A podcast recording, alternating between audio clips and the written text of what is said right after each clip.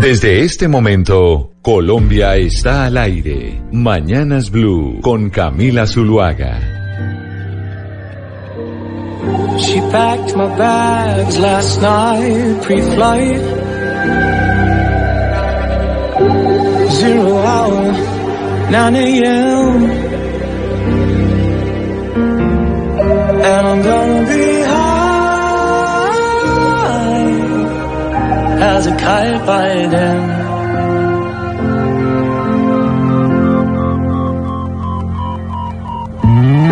I miss the earth so much. I miss my life.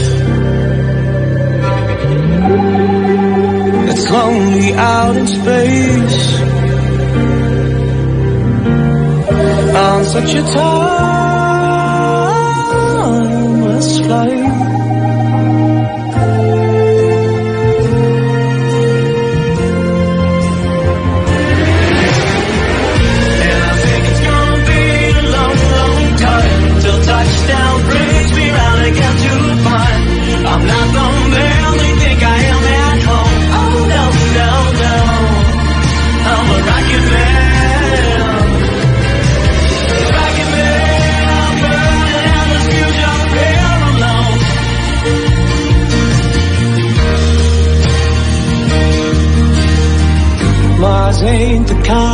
place to raise your kids. In fact, it's cold as hell. And there's no one there to raise them if you did.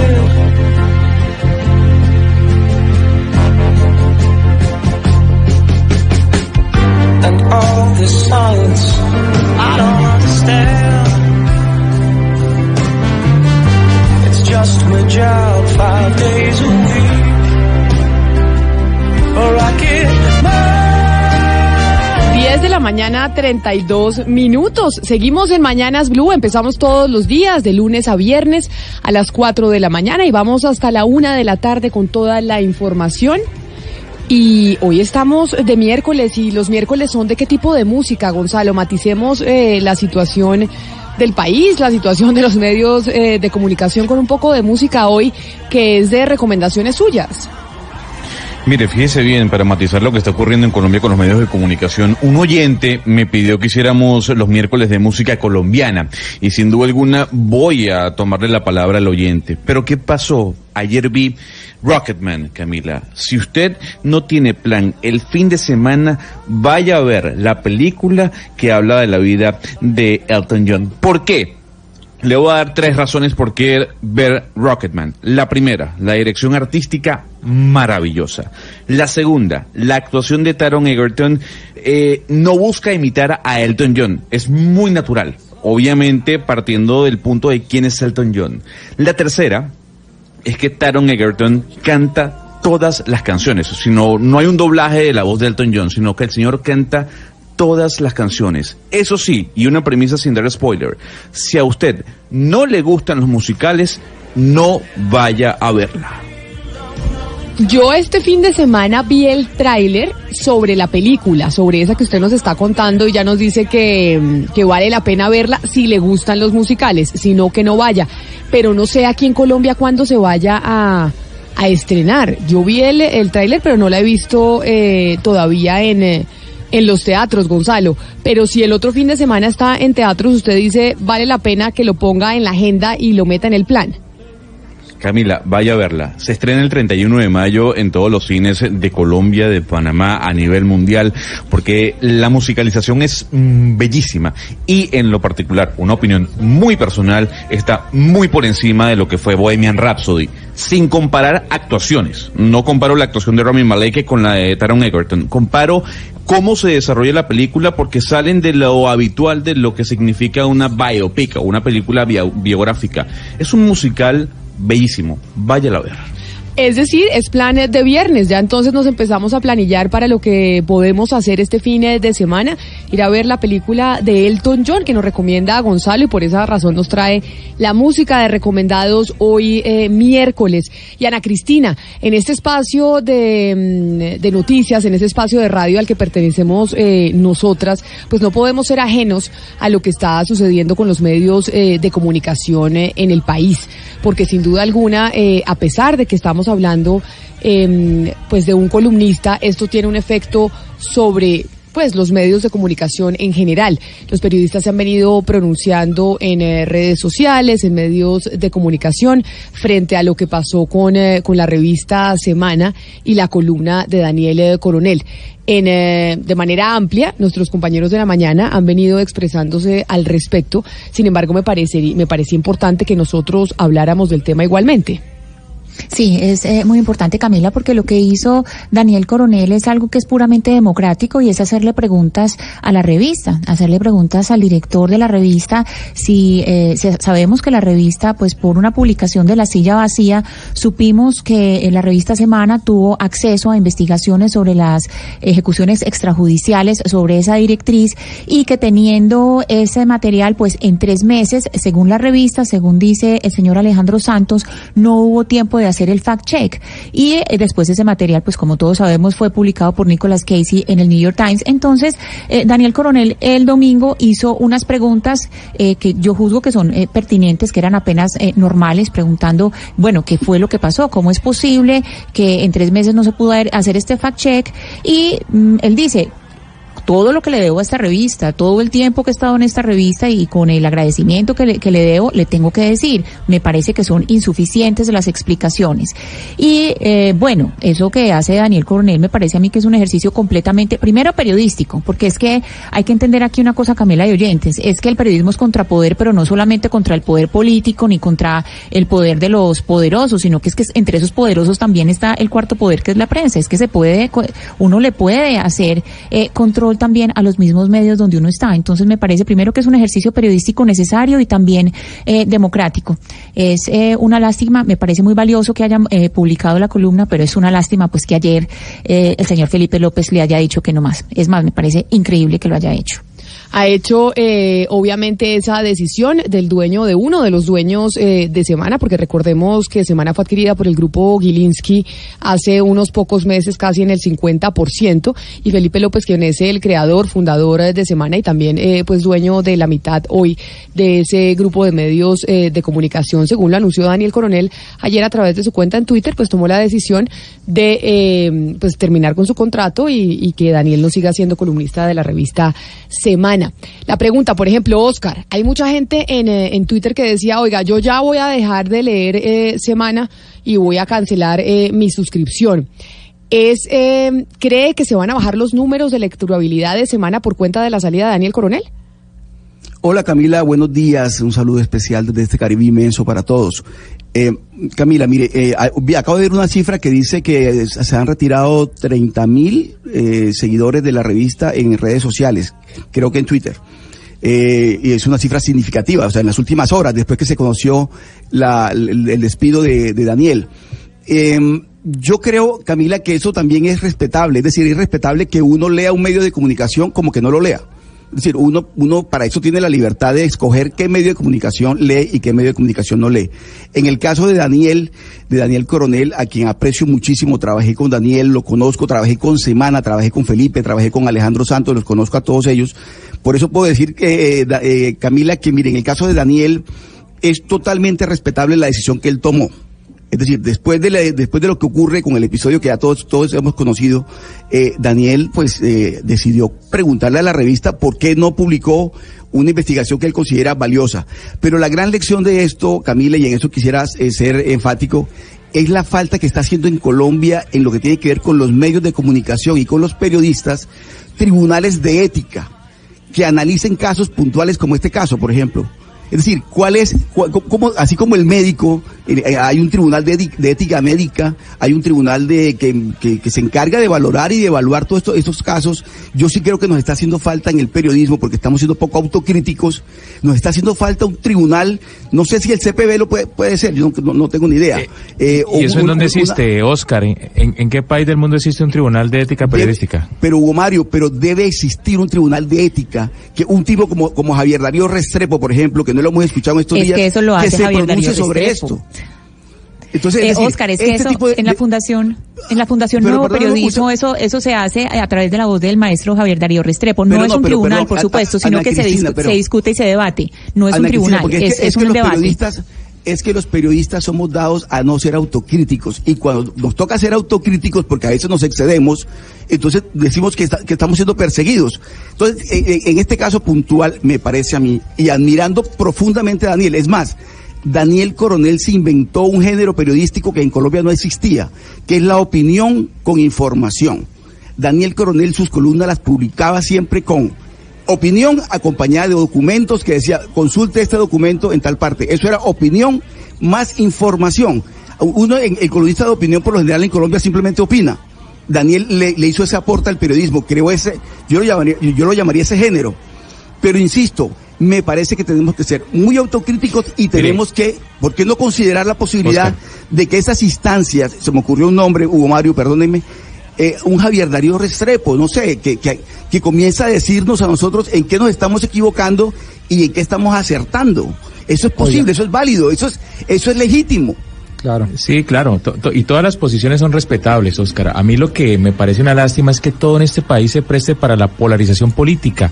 O sea, cualquier cosa es motivo de polarización. Ahora la diferencia entre Coronel y Semana se ha convertido en motivo de discusión, de insultos, de agresiones entre uribistas y antiuribistas. Las redes sociales están ardiendo desde ayer cuando, sobre todo después de la renuncia de Coronel, por supuesto, de la renuncia no, de la salida de Coronel de la revista. Eh, Se volvió un tema político. Oiga, pero viendo un, toro, eh, eh, un poco los toros desde la barrera, eh, eh, yo, yo les quiero formular una pregunta que además no la tengo resuelta y me la he hecho varias veces. Digamos que, ¿qué tan lícito moralmente hablando es que un medio de comunicación pueda guardarse una información por cualquier interés que al medio le parezca ulterior o superior, como por ejemplo un interés económico o porque no va acorde con su doctrina o ideología política o porque puede afectar a algún sector de la sociedad a quien quiere proteger.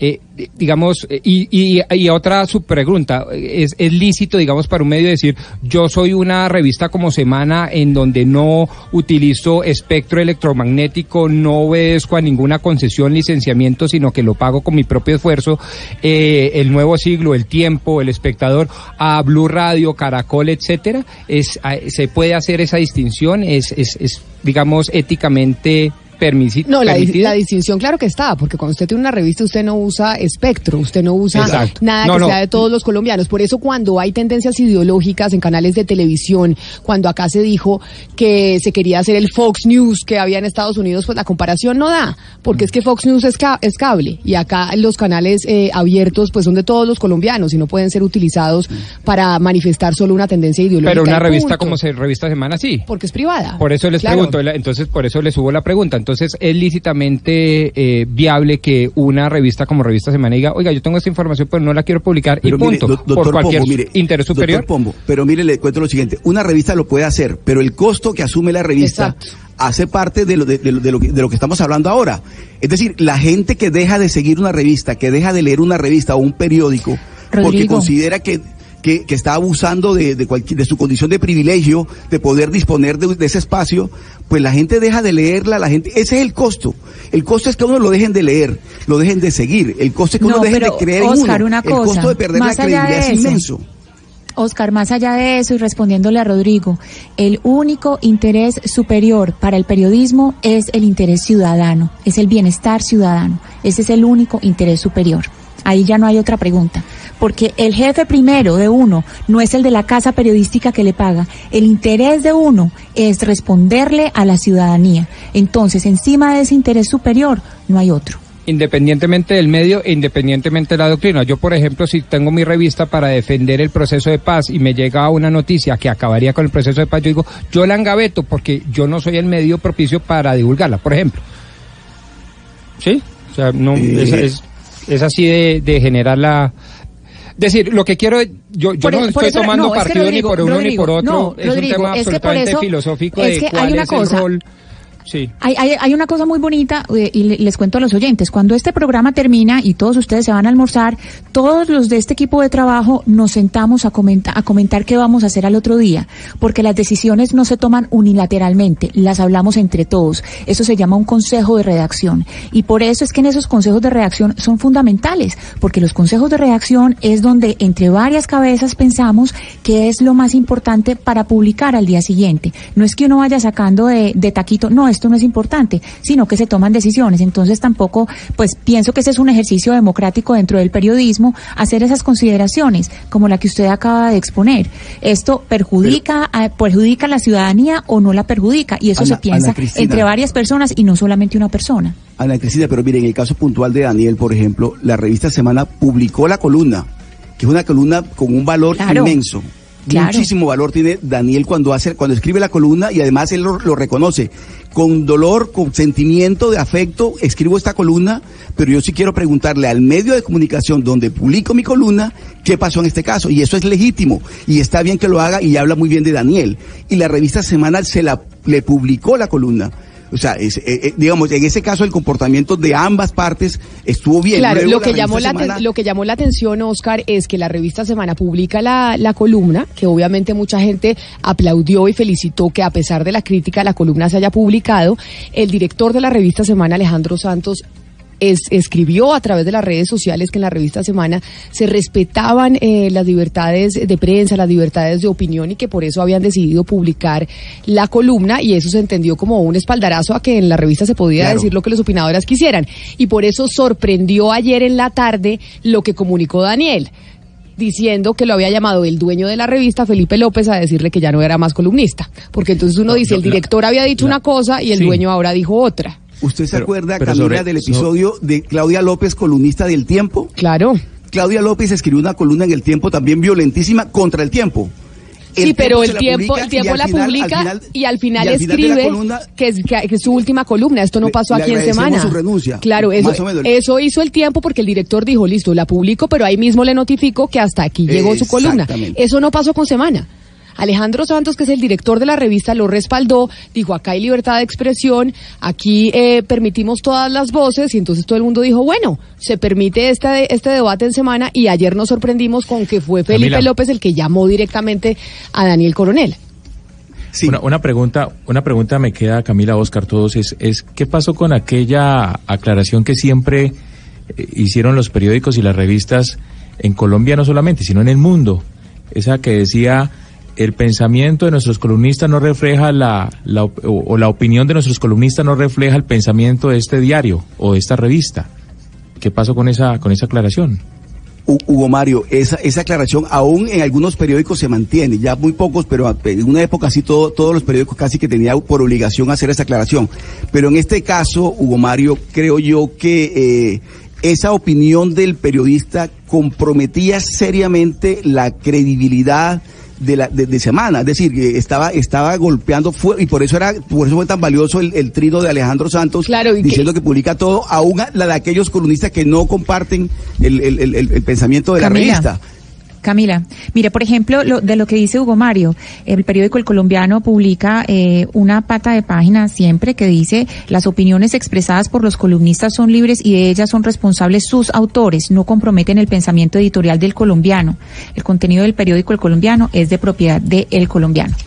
Y por eso también, y, y por ejemplo, eso en, en Colombia, pero acuérdense el New York Times cuando sacó esa carta hacia el presidente Iván Duque, en donde también aclaró, esto es del eh, Consejo Editorial, eh, o sea, es decir, es un tema de opinión, no tiene nada que ver con las noticias que se publican eh, en, el, eh, en el periódico. Usted, Ana Cristina, además em, dijo que nosotros, ya que le estaba contando como intimidades a los oyentes de nuestro trabajo, usted dijo, nosotros, eh, después de que se acaba el programa a la una de la tarde, nos sentamos a discutir qué vamos a hablar y qué vamos a tener al siguiente día para los oyentes y cuáles son los temas que vamos a publicar y cuáles no. Un poco respondiéndole al doctor Pombo cómo se debate la información que se va a entregar y entre varias cabezas que pensamos completamente distinto, tener distintas ópticas, distintas eh, formas de ver eh, la política y el país, ahí entre todos tomar una decisión de qué se debe publicar y qué no. Pues en- contando esas eh, infidencias, también entre las otras infidencias que les vamos a contar a los oyentes hoy, es muchas veces también empezamos a pensar qué podemos hablar y qué les podemos contar a ustedes que no se haya dicho más temprano que más temprano no se haya tratado para que no tengan que escuchar información eh, repetida.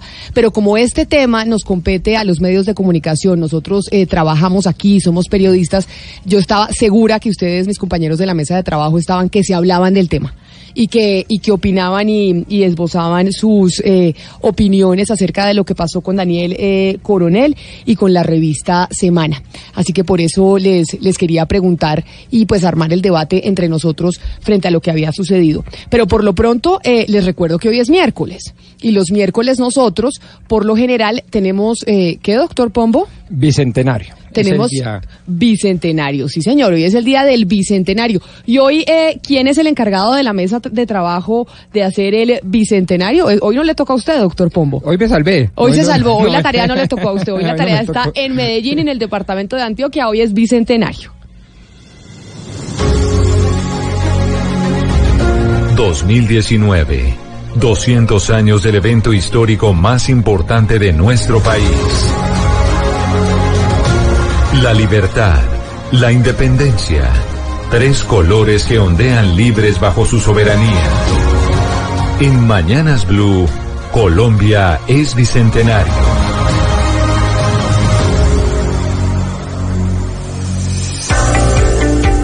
Somos Bicentenario en Mañanas Blue, 200 años de independencia, todos los miércoles hablando y tratando de entender esos 200 años eh, de historia en Colombia y cómo fue la independencia. Y hoy la tarea le tocó a Ana Cristina para hablar eh, del tema. Ana Cristina, ¿qué tenemos hoy para nuestra sección del Bicentenario?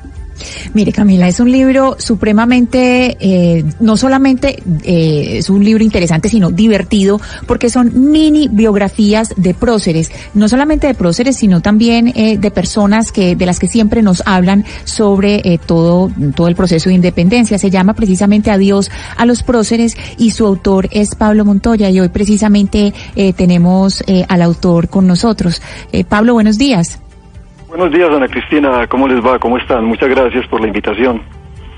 Pablo, estas biografías que nos presentan esa otra cara de los próceres y de algunos que no son tan próceres, porque también ahí están, digamos, los que no son los héroes, eh, son un poco noveladas, no es exactamente eh, pegado de la realidad.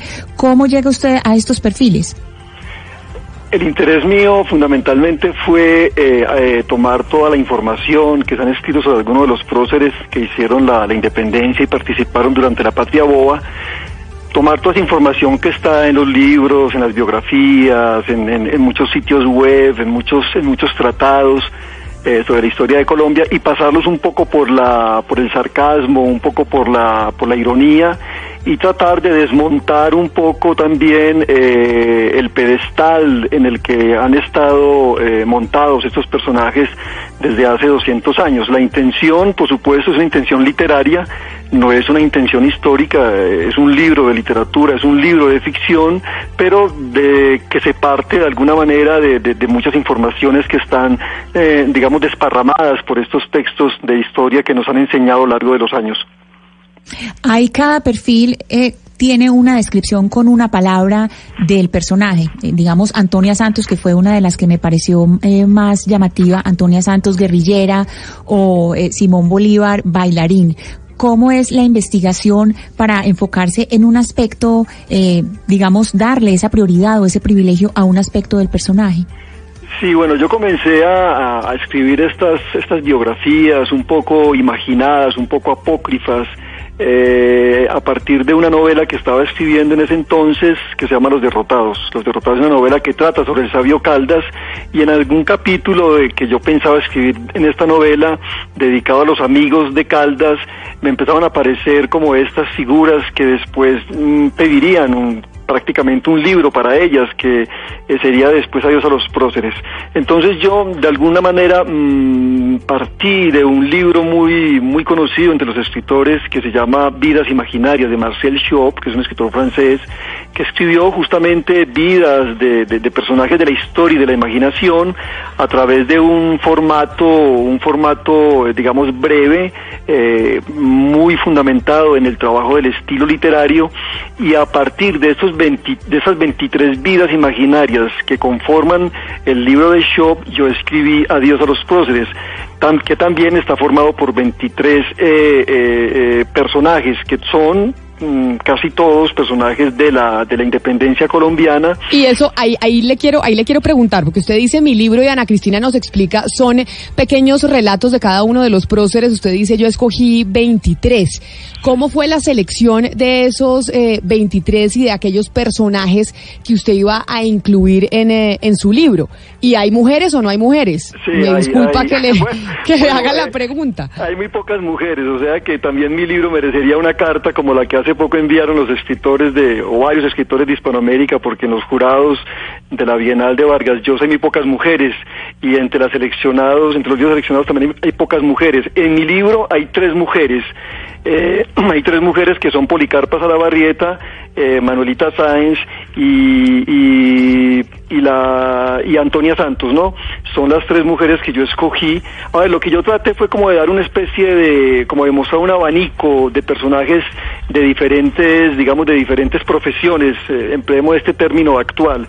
Hay pintores, hay poetas, hay por supuesto naturalistas, hay militares, hay leguleyos, hay eh, músicos, hay, bueno, hay de todo un poco como para mostrar esta, esta geografía humana variopinta que caracterizó tanto a, la, a, nuestros primeros días de la independencia.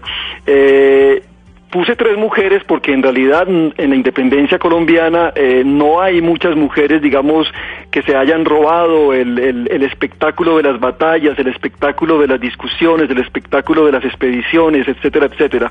Pero a las tres mujeres que yo trato allí, yo creo que son las mejores tratadas que los demás personajes masculinos. Pues entonces, Ana Cristina, como usted lo ha dicho, hoy que estamos hablando de Bicentenario, entonces eh, este año este es uno de esos libros eh, obligados, ya que estamos celebrando los 200 años eh, de independencia en donde podemos habla- hablar y conocer de esos 23 eh, próceres escogidos eh, en este relato.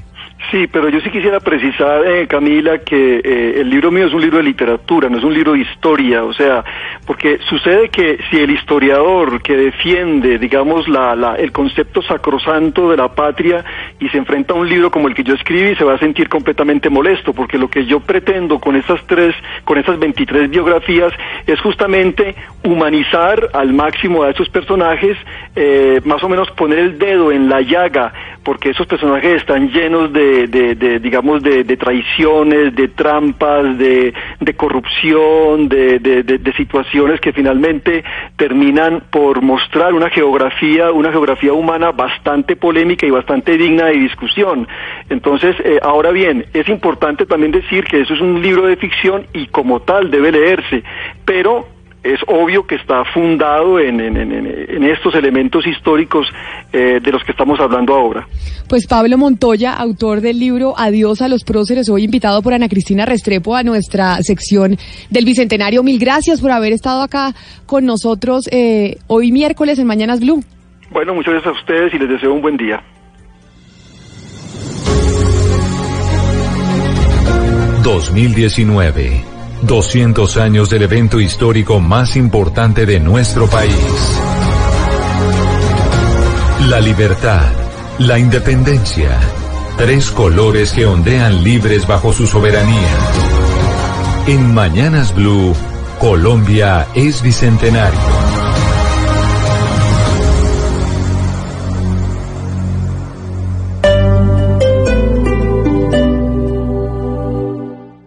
De historias únicas. Una narrativa diferente de los hechos, entre voces y sonidos que ambientan una realidad. De J Balvin Pues claro, antes era, no era imposible tener reggaetón en Coachella antes, ahora es una realidad, es lo mismo, yo creo que todo es posible. hasta la mujer más influyente del planeta según la BBC, la nigeriana Abisoye Ajayi. find out what it feels like to be a vulnerable young girl. I paid my way through school through technology. En Mañanas Blue, Colombia está al aire. Colombia está al aire. It's a little bit funny. This feeling inside. I'm not one of those who can easily hide. I don't have much money, but boy, if I did, I'd buy a big house where both could live. If I was a sculptor, but then again, no, or a man who makes potions in the travel show. I know it's not much, but it's the best I can do. My gift is my song and Y seguimos con la banda sonora de la película de Elton John. Un oyente nos estaba preguntando, don Gonzalo Lázaro, a través de redes sociales, si les íbamos a hacer spoiler otra vez con la película, las películas para cambiar de dial, porque dicen que nos emocionamos mucho y empezamos a dañarle las películas a los oyentes. Yo le dije que no, que no le íbamos a dañar la película y que hasta el momento no, no creíamos que hubiéramos dañado ninguna. No, en lo absoluto. Yo lo que dije es que si a usted no le gustan los musicales, ni siquiera vaya al cine, porque es muy musical, tiene mucho de musical. Y aquí escuchamos una versión maravillosa que hacen Taron Egerton y Jamie Bell, los dos protagonistas de la cinta, de George Song, que, que tal vez es una de las ah, canciones más importantes de la historia de Sir Elton John. Además, la, la imagen de esa escena, él cantando esta canción, estoy seguro que a más de uno le va a sacar una lágrima. Camila, le tengo mire, la dieta de Roger Federer. Ya que me diga la dieta de Roger Federer, que me parece importantísima, sobre todo acá para el doctor Pombo que juega tenis, y es, eh, a- a- siguiendo con el cine un momentito, me dice otro oyente también a través de redes sociales que, que es un trailer.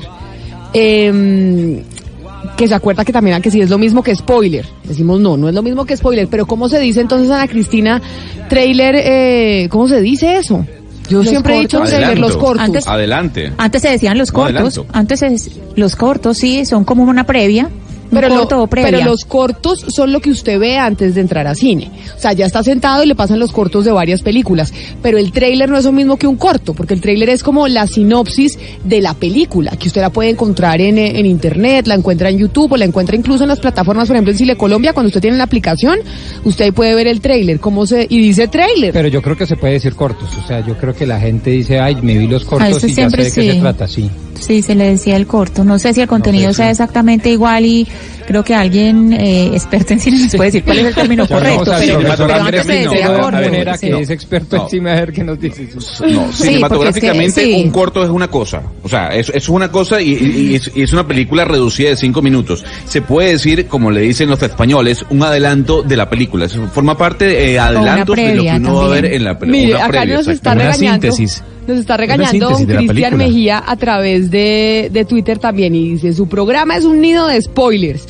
No todos podemos ir el fin de semana del estreno, no respetan. Acá nos están pegando tremenda vaciada porque estamos yo, Pero, Gonzalo. pero a ver, que es lo que estoy diciendo, le estoy diciendo más bien ayudando a las personas que odian los musicales, que si usted odian los musicales, no vaya a ver la película y que una de las premisas importantes que tiene esta cinta, a diferencia de lo que fue Bohemian Rhapsody, es que Taron Egerton, la persona que personifica, valga la redundancia, a Elton John, canta todas las canciones, no más. Yo no he dicho ni yo de solo qué le va la estoy película. mandando los mensajes de los oyentes. Yo estoy de mensajera, a mí no me regañe. Yo estoy de mensajera, pero cuéntenos la dieta de, de Roger Federer. ¿Qué cree usted que come Roger Federer, doctor Pombo? Usted que juega tenis. Yo creo que mucha, es muy vegetariano, yo creo que muchas verduras y cosas de esas, además porque él ya está entrado en años para el deporte y debe mantenerse muy bien y muy ligero para pues la agilidad, ¿no? Supondría yo. Camila, ¿usted qué cree que desayuna Roger Federer? Yo creo que desayuna huevos. Creo que, porque se acuerda que Michael Phelps se comía en la época de los Olímpicos eh, una cantidad de huevos, como 12 huevos, se comía por la mañana. Yo creo que huevos, fruta y creo que eh, cosas sin gluten. Me acuerdo que alguna huevos vez... no cocinados, o sea, huevitos así vertidos No, en un huevitos vaso. Ah, ¿sí, cocinados, sí, cocinados? yo creo. Y creo que cosas sin gluten. ¿Se acuerda que Djokovic, que es celíaco, no come gluten, por ejemplo? Entonces yo ahí como usando las dietas de diferentes eh, deportistas le hago la de Federer. Bueno, ustedes conocen tanto de Federer como yo de medicina. El señor no come ni huevo ni frutas. Desayuna todos los días waffles. Uy, y waffles con compota de fruta. Un jugo de naranja exprimido re- recién hecho y café. Esos son sus desayunos todas las mañanas. Hay algo que agregar dentro de esta dieta que me llamó la atención. Es que siempre lo hace, para que usted eh, se lo imagine cuando esté jugando el Roland Garros, por ejemplo. Dos horas antes de cada encuentro se come un plato de pasta con salsa ligera, sobre todo napolitana. Y dice además, Camila, que él es adicto al helado de chocolate. Qué delicia, me gusta todo lo que come, me gustan los waffles, me gustan la pasta, me gusta el helado de chocolate. A- ayer, Ana Cristina, ayer, eh, fue ayer o antes de ayer que hablamos eh, con Confama sobre lo No, que está ayer. pasando en Jericó y la intención que tiene Anglo Gold Ashanti de hacer un proyecto minero en ese municipio. Ayer hablamos con el presidente de Confama que le envió una carta a Anglo Gold ¿Ya hay una respuesta de Anglo Gold? Sí, inmediatamente eh, Anglo Gold Ashanti envió la respuesta. En la respuesta, eh, la compañía sudafricana minera dice que ha hablado, que lleva varios años hablando con la comunidad, con los distintos grupos de interés frente a este eh, proyecto de Quebradona, que ellos iniciaron contactos con Confama desde noviembre del año pasado y que han sostenido reuniones y que eh, efectivamente han compartido más de 28 documentos con, eh, con Confama que tienen análisis de aspectos como fauna, flora, análisis de ruido, polvo e iluminación, que también saben que Confama está buscando expertos para analizar el material, este material que les han enviado, y dicen que este mismo material que han enviado Confama eh, lo van a enviar a la ANLA va a estar enviado a la ANLA. Aquí en esta carta pues se hace una crítica, es una carta bastante extensa. Se hace eh, una crítica pues dicen que, que no les parece justo pues que se rotule de, de forma prematura un proyecto como inconveniente sin darle la oportunidad y eh, le pide a Confama que por favor se organicen mesas de trabajo. Eso es eh, la carta y, y claro, por, eh, por equilibrio, pues ayer eh, hablamos de la carta de Confama y hoy eh, queremos hablar de, esta respuesta que da la compañía Anglo Gold Ashanti. por supuesto, para saber también cuál es la versión de Anglo Gold Ashanti. Nos dicen, Gonzalo, que se dice mm, avance cinematográfico, que esa es eh, la manera de decirle eh, en español al trailer, para entonces para darle No, pero- respuesta pero- a nuestro también- oyente. Dígame, Hugo Mario. También, también Camila, se puede decir una, una sinopsis. Una sinopsis, sí, que fue lo que yo dije, como una sinopsis, eh, Sí. un resumito, un resumen de la película que uno que uno se va a ver. Oiga, ayer eh, estábamos hablando de los cafeteros y les voy a dar el resultado de la del sondeo encuesta Hugo Mario en eh, en Twitter. Le estábamos preguntando a la gente si creían que todos los colombianos debíamos seguir subsidiando a los cafeteros para que sigan adelante. Y hasta el momento eh, tenemos 1.954 votos dentro del sondeo y el 40% dijo que sí, que sí creen que deberíamos todos los colombianos seguir subsidiando a los cafeteros para que salgan de su crisis. El 53% de los eh, votantes de esos 1.954 dijo que no y el 7% no sabe, no responde. Sí. Y, yo, me, yo me puse a indagar, Camila, la situación de los cafeteros en el Valle del Cauca. Pensaba yo que el Valle no era un departamento muy cafetero, pero resulta que 39 de los 42 municipios del Valle son cafeteros. Hay más de 25 mil fincas y hay más de 22 mil personas que viven del café en este departamento, no siendo uno de los más cafeteros del país. Mire, yo les quiero mandar un datico así como, como estadístico y curioso. Me leí dos, dos eh, obras, una de Gilberto Arango Londoño, exministro de Agricultura y experto en café, y un ensayo eh, de uno de los compañeros de mesa de Blue Radio, de Andrés Mejía Bernó. Y eh, coincidían en un dato que me parece maravilloso y es que a diferencia de otros cultivos, el café históricamente y en términos generales, no en términos absolutos, se ha comportado como un minifundio. Es decir, esos que, que atacan a los cafeteros porque son esos grandes terratenientes que estiran sus tentáculos para acabar con el agro colombiano No, están no históricamente equivocados. Pero mira, a propósito de ese tema que tratamos ayer, Camila, y un, un apunte cortico. ¿Qué tan nacional son esas entidades que tienen el rótulo de nacional? Federación Nacional de Cafeteros. ¿Qué tan nacional es? Reinado Nacional de la Belleza. ¿Qué tan nacional es? o son realmente unas entidades privadas que se aprovechan de ese rótulo para tener una cantidad de, de prerrogativas y de garantías que en otras circunstancias no las tendrían. Pero habría que ver qué tan nacional son esas entidades. Oiga, Oscar, ¿y sabe qué? A propósito, ya que estamos hablando de los de los cafeteros y, y de la encuesta, de los resultados que nos quedó de la encuesta de ayer, tenemos que un mea culpa porque se nos quejaron lo- la gente en el departamento del Huila, porque ayer estuvimos eje cafetero, pero no hablamos eh, del café del Huila, y hoy en día en Colombia el departamento mayor productor de café es el departamento del Huila. El Huila es el que produce más café en nuestro país. Ya, Hugo Mario, usted que dijo que estaba averiguando qué tanto café producían en el Valle del Cauca. Eh, Pero yo Sí, creo que en pero todo el país hay es- café, ah, ¿sabe? En todo el Sí, pero país, en además una parte más Huila- que en otras, pero... El, de, el del Huila Oscar es de concurso mundial. Sí, sí, sí, por eso le digo. eh, claro, los Por- cafeteros del Huila han ganado premios a nivel internacional, han participado muchos países y es un café de excelente calidad. Un me- por eso le digo un mea culpa, porque ayer no mencionamos al departamento del Huila, departamento más importante hoy, hoy en el tema cafetero, porque es el mayor productor de café. Oiga, eh, Gonzalo, nos escribe Jesús a través de, de Twitter porque siguen hablando, a la gente le encanta este tema de las palabras, las traducciones y demás, ¿no? Y nos manda una foto, un pantallazo, Gonzalo, de la RAE que es eh, la Real Academia de la Lengua Española. Y cuando usted pone tráiler en la Real Academia de la Lengua Española, el primer, la primera definición que sale es tipo de remolque cuya parte delantera se apoya y articula sobre el vehículo tractor. Y la segunda definición que sale es avance, fragmentos de una película. Lo que quiere decir que la palabra tráiler sí es una palabra aceptada por la Real Academia de la Lengua Española. Por eso es que seguimos diciendo tráiler. Y el tráiler son los avances de la película, punto. Es una palabra en español. Nada de resumencito, Gracias, Camila. Un aplauso, un por favor. Qué bueno, oyente, qué bueno, Camila. Al fin, vamos. Gracias, oyentes. Pero ya que estamos hablando de los oyentes, doctor Pompo, ¿por qué no les planteamos de una vez el tema del día a los oyentes eh, sobre lo que vamos a hablar hoy? Ayer hicimos un avance del tema y hoy queremos profundizar en él porque tiene, eh, digamos, una importancia cotidiana más grande de lo que nos imaginamos. La pregunta es esta y ahora la explico.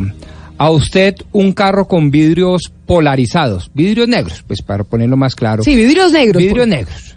¿Le genera una percepción de inseguridad o no? ¿Usted cree, usted ve por la calle, Camila, un carro con vidrios negros y le parece normal? ¿Le genera una percepción de inseguridad? ¿O por el contrario le genera una percepción de seguridad? Uy, ojalá todos los carros tuvieran vidrios negros para sentirme aislado del mundo exterior y, por lo tanto, sentirme más seguro.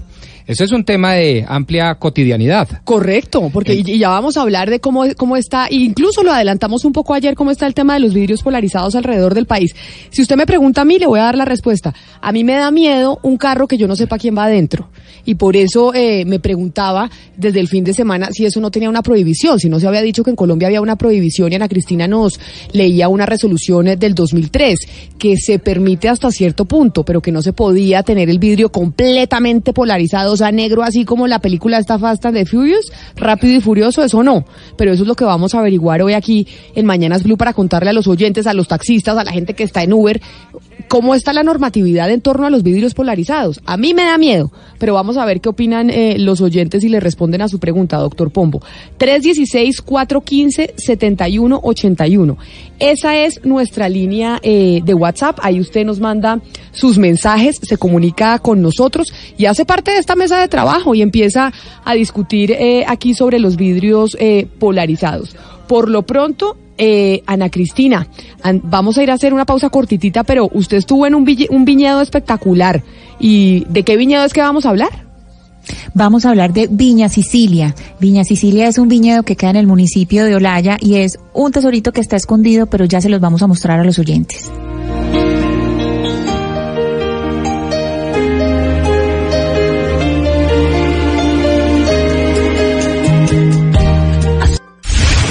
Colombia está al aire.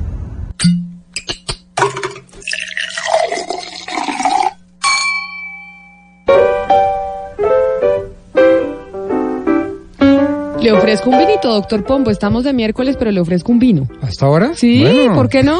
Estamos de miércoles, Eso me- tomémonos me un hizo vino. acordar de un meme ahorita, se lo cuento, que es muy simpático. Pero mire, Colombia no es un país con tradición vinícola, eso lo sabemos. Los países con tradición vinícola en el continente son Chile y Argentina, y pues en el Nuevo Mundo también hay vinos muy importantes en California.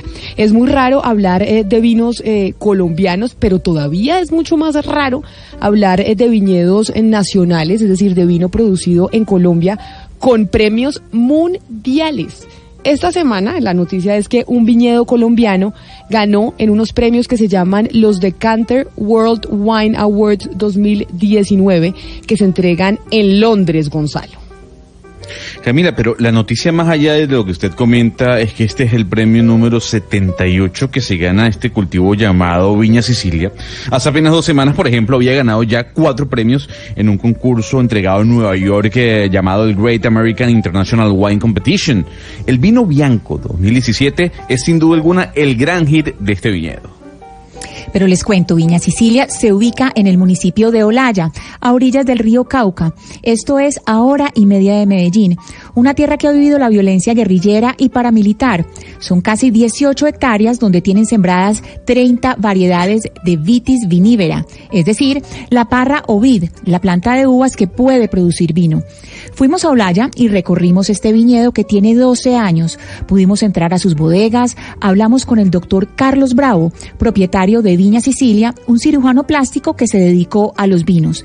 ¿Qué es lo que crece en Viña Sicilia?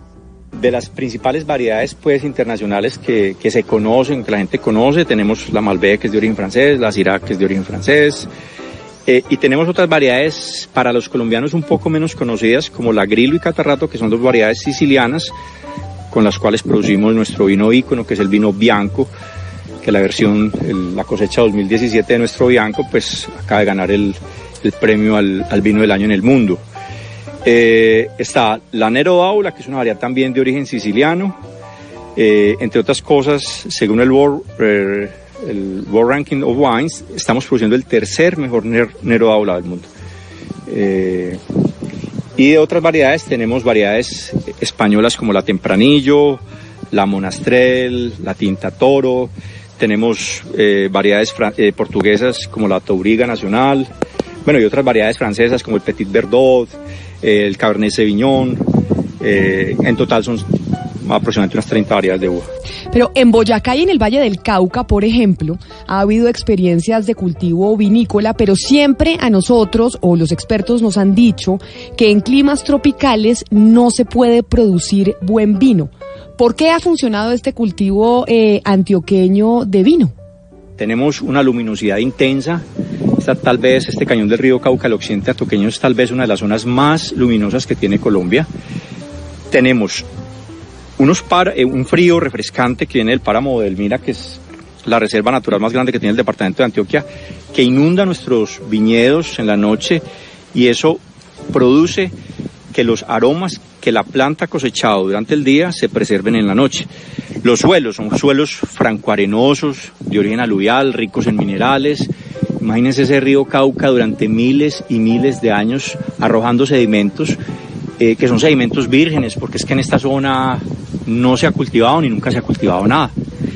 Eh, tenemos ese maravilloso río Cauca que actúa como el fenómeno del segundo sol, es decir, que refleja los rayos primeros del sol, los potencia sobre la planta y eso hace que la uva, madure con mayor calidad. Es muy probable que muchos, Camila, no conozcan los vinos de Viña Sicilia, puesto que no se consiguen en el mercado, y es que están en pleno proceso de certificación. Por eso, quienes visitan este viñedo en Olaya pueden recorrer sus cultivos a orillas del Cauca, pero todavía no pueden acceder a la cava, como en los grandes viñedos de otros lugares del mundo. Sin embargo, para los oyentes de Colombia está al aire, se hizo una excepción. Entremos a la cava, caminemos entre las barricas de roble francés. Bueno, una cava eh, o una bodega de vinos se asemeja mucho a las condiciones de asepsia de un quirófano. Las bacterias acéticas, que son las que se encargan, son las bacterias que aprovechan los instantes de, de descuido del, viticultor, es decir, de la persona que está produciendo vinos, eh, de transformar ese alcohol o esos azúcares reductores del vino en, en- en vinagre. Entonces, deben ser las condiciones muy meticulosas de asepsia que se guarden en las bodegas de vinos. Los europeos tienen un dicho muy bonito y es que el, el vino se parece mucho a quien lo produce. Cuando vamos a, a producir vinos en condiciones no adecuadas de asepsia, pues la verdad es que no, no, no tenemos chance de que nuestro producto logre un nivel importante. Hay que decir que para que un vino vaya a un concurso internacional es necesario mm, un par de cosas. Primero que pase por un una certificación y que esa certificación sea otorgada por un laboratorio químico que verifique su autenticidad y calidad. Así nos los explica Juan Gonzalo Higuita, coordinador de, de Laboratorio Tecnimicro. Todos estos análisis eh, son con base a las normas técnicas colombianas. La NTC, eh, normalmente pues las siglas son la NTC y sus respectivas especificaciones como para los diferentes tipos de vinos, como el grado, por ejemplo, por ejemplo como el grado alcohólico que expresa la cantidad de alcohol con la que el vino sale al mercado, o los azúcares re- reductores que de acuerdo a la cantidad expresada pueden aumentar el grado alcohólico en el almacenamiento y se calcula como a grado alcohólico en potencia y así los diferentes análisis. O sea que de acuerdo a las necesidades del cliente y de acuerdo si van a hacer eh, y la, la exportación, ellos buscan qué tipo de análisis requieren hacer. Pero creo que poco o nunca nos hemos preguntado si los hombres y las mujeres tomamos vino de igual manera o si lo catamos igual. Esto es lo que nos comenta el doctor Carlos Bravo. Se ha descubierto que las mujeres tienen un sentido especial para catar vinos. Y esto se aplica en el concurso internacional de vinos de, en- de Mendoza que se llama La Mujer Elige, que es el concurso más prestigioso que tiene el mundo femenino del vino. ¿Por qué? Porque las jueces son o son sommeliers, o son enólogas, o son especialistas en análisis sensorial, o son bromatólogas.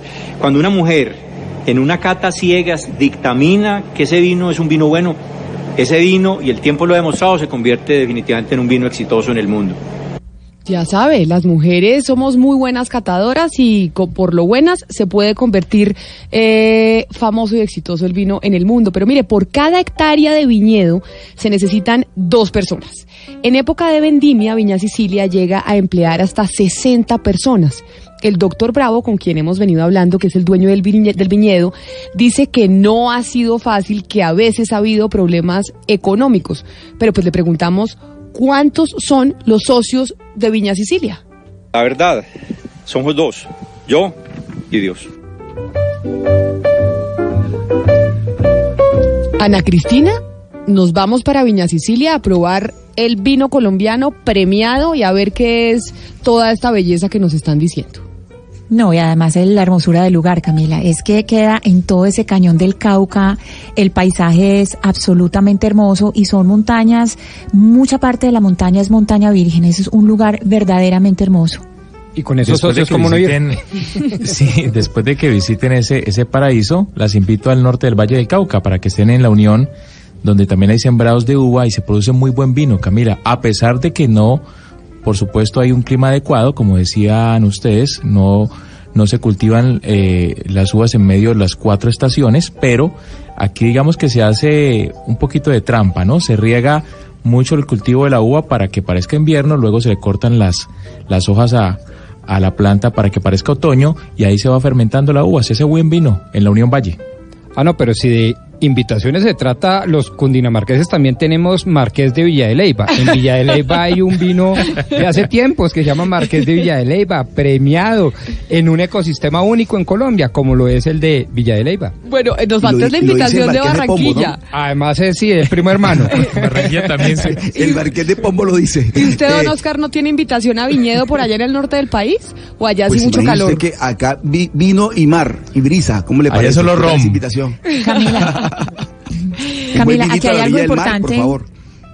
Camila, hay algo importante para decir con respecto a esta nota que hicimos en Viña Sicilia y es que eh, pues yo fui en compañía de una persona que es experto, eh, experto en, en licores, él se llama Rafael Escobar y precisamente pues estuvimos haciendo la visita, mejor dicho, hicimos como la entrada a todos los rincones. Nos llevaron a todas las partes del viñedo. No solamente hicimos el recorrido eh, por todos los cultivos, sino que también fuimos adentro de la cava, eh, probamos el vino directamente de los toneles. eh, es decir, hubo, tuve una asesoría experta que me ayudara a mirar eh, mejor todo el proceso que se lleva a cabo en Viña Sicilia.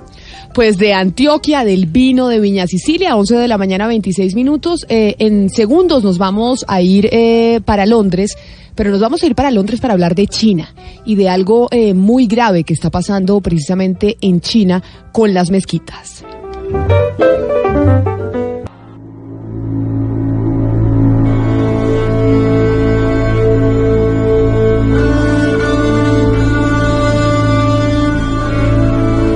Camila, hay una historia eh, más que maravillosa, triste, que está ocurriendo en China, en una región llamada Xinjiang. Desde el año 2016, una veintena de mezquitas han sido destruidas. No solo eso, se conoce, según las Naciones Unidas, que más de un millón de personas están dentro de campos de reeducación. Sin embargo, aquí le tengo un resumen de lo que está ocurriendo en el gigante asiático.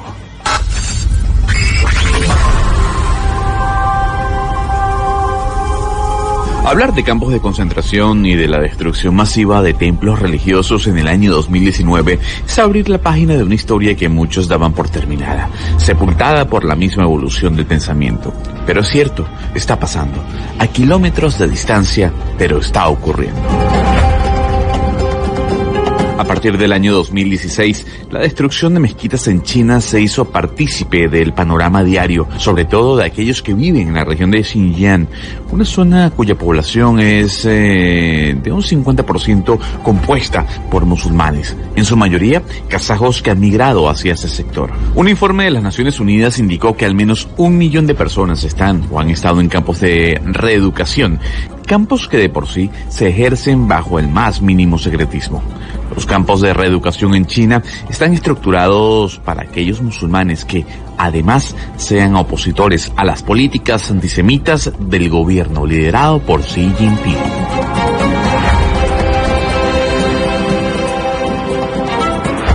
Y es que precisamente hay una investigación eh, del periódico The Guardian que se hizo eh, también en asocio con otro medio eh, de comunicación, el portal Bellingat.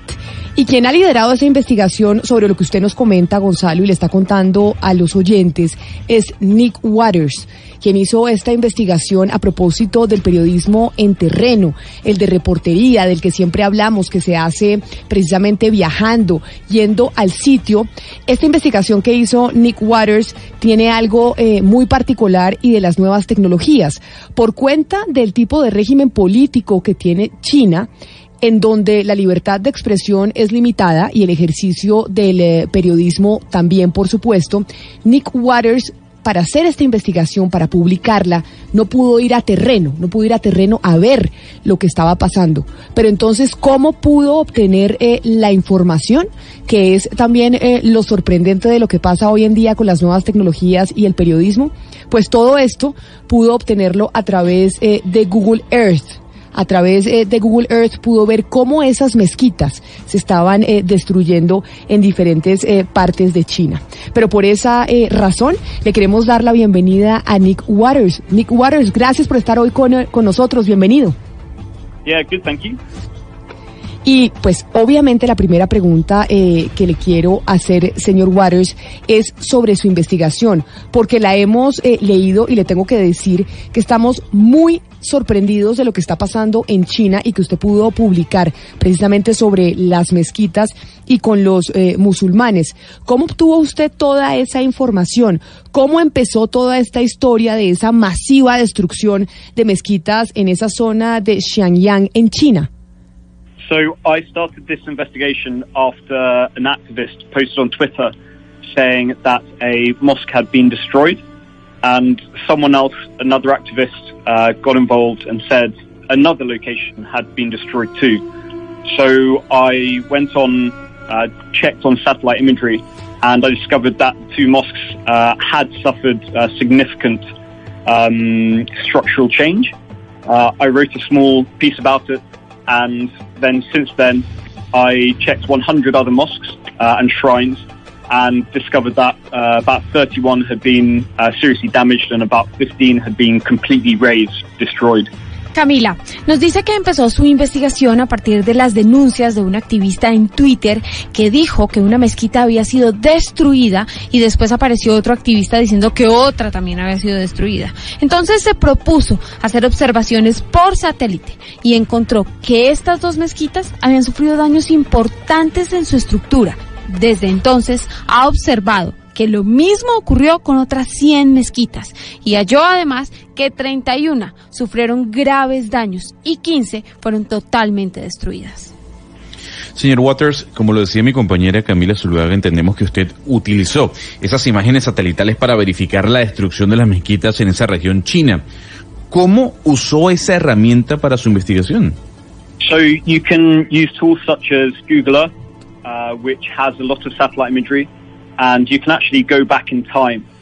So you can look at, uh, say, satellite imagery from a few weeks ago or a couple of years ago. Uh, you can also pay for tools such as TerraServer, where which gives you access to previews of satellite imagery, uh, which you wouldn't necessarily see anywhere else. And it was just a case of finding the location of the mosques and then checking them on Google Earth or TerraServer to see what had happened to them. Claro que sí, Gonzalo. Él dice que podemos usar herramientas como Google Earth que tienen una gran potencia de visualización. Incluso se puede ir atrás en el tiempo. Entonces se pueden obtener imágenes satelitales de hace unas semanas. Así fue que él logró observar las mezquitas y pudo detectar, gracias a esta herramienta, qué pasó con ellas. Este plan sistemático de destrucción cultural, porque es a fin de cuentas lo que está pasando en Xinjiang contra las minorías musulmanas, en su opinión, obedece a un plan del gobierno central o es algo planeado por grupos radicales al margen de la ley? Uh, so that would be something for, uh, although my, my specialization is uh, using open source imagery, uh, the actual policy of the Chinese government itself would be uh, something I wouldn't be comfortable talking about. Uh, what I can say is that a large number of these mosques have, have suffered this significant damage and that I know that Uyghurs have been uh, repressed uh, across the state of uh, Xinjiang, um, as other people have, have written about um, extensively. Pues Sebastián, él se ha dedicado en su investigación a observar imágenes satelitales.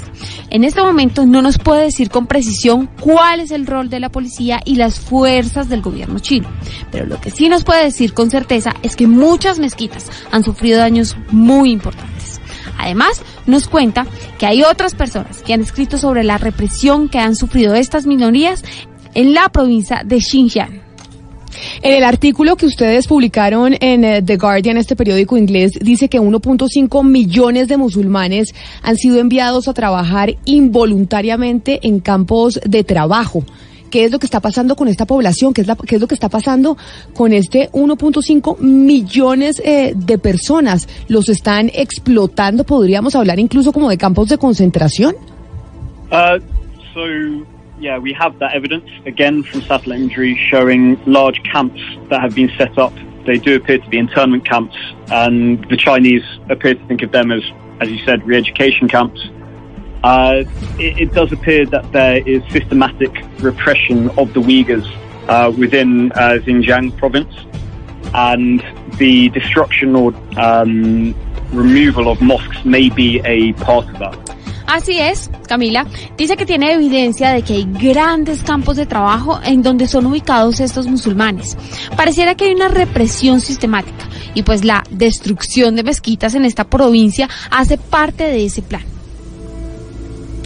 Yo quisiera preguntarle, señor Waters, algo que me llama la atención. Desde su punto de vista como investigador en este tema, ¿cuál sería el propósito real del gobierno de Xi Jinping para destruir el legado cultural de estas minorías musulmanas? Um, I mean, I don't have an inside track on, on Chinese government policy, so I wouldn't really be comfortable in talking about why. Uh, but it is clear that the Uyghurs as a minority have uh, been difficult uh, for China to govern um, as a semi-autonomous um, region um, and as a minority who have their own culture, their own history. um, it does appear that China have difficulty governing them. Gonzalo, bueno, no es un experto en las políticas del gobierno chino y no sería el más indicado para explicar el por qué, pero es claro que la etnia uigur como minoría ha sido difícil de gobernar y controlar en una región de China que es semiautónoma. Señor Waters, eh, y quizá la última pregunta es, eh, ¿qué tan difícil es trabajar e investigar este tipo de historias en China? Porque uno dice, pues sabemos cuál es el tipo de régimen político que hay en China y el trabajo que, que pasan eh, los periodistas para conocer, para conocer las historias. ¿Cuáles fueron las barreras de censura y prohibiciones que tuvo que superar para poder sacar adelante la investigación? Uh, access on the ground can be very difficult. The Chinese government deliberately uh, blocks journalists from going into those areas or makes it difficult for journalists to go into those areas, which makes uh, satellite imagery a very useful tool because you don't need to physically visit the place to see that a building has been destroyed. Uh, however, China has um, implemented spoofing, so basically the coordinates on the ground don't necessarily match up with the coordinates you'll see on commercial mapping tools such as Google Maps. Um, but we can still see these locations. It's just a question of finding them sometimes. Bueno, pues él nos dice que el acceso al terreno puede ser muy difícil. El gobierno chino deliberadamente le impide la llegada de periodistas en esas áreas, lo que hace que el trabajo sea aún más complicado. Entonces, esta herramienta, la que él usó, Google Earth, facilita mucho la investigación. Fue así como logró descubrir los edificios que fueron destruidos. Y además, al parecer las autoridades han implementado un tipo de tecnología en el que las imágenes del terreno no siempre coinciden con las que se ven en esta herramienta, pero igualmente se pueden hallar. Es cuestión de buscar. Señor eh, Nick Waters, mil gracias por habernos atendido hoy hablando sobre esta información, esta investigación que publicaron ustedes en el periódico The Guardian a propósito de lo que está pasando con los musulmanes en China y con eh, las mezquitas en una región de ese país. Feliz resto de día. Thank you. Bye bye.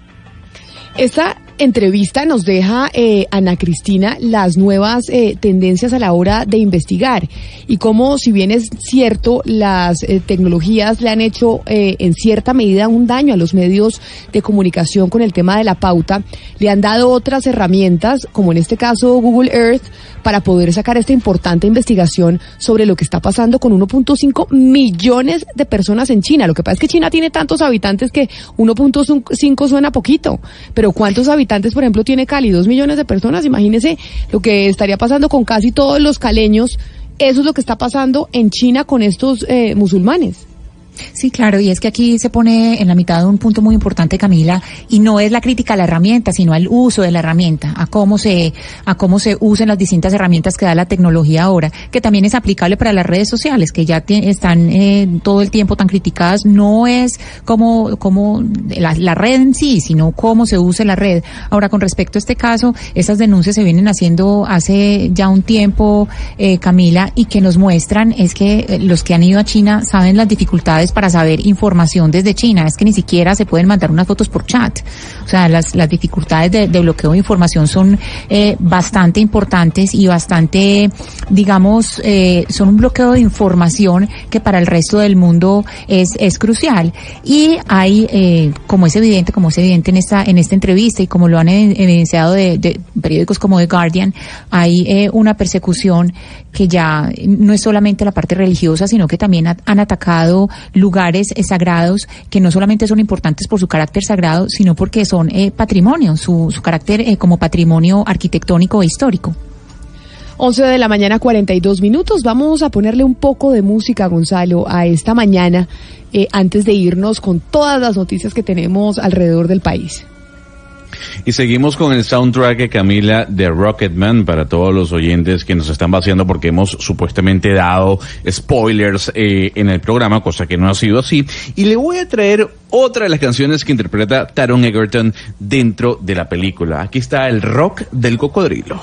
Please welcome all the way from London, England, Elton John.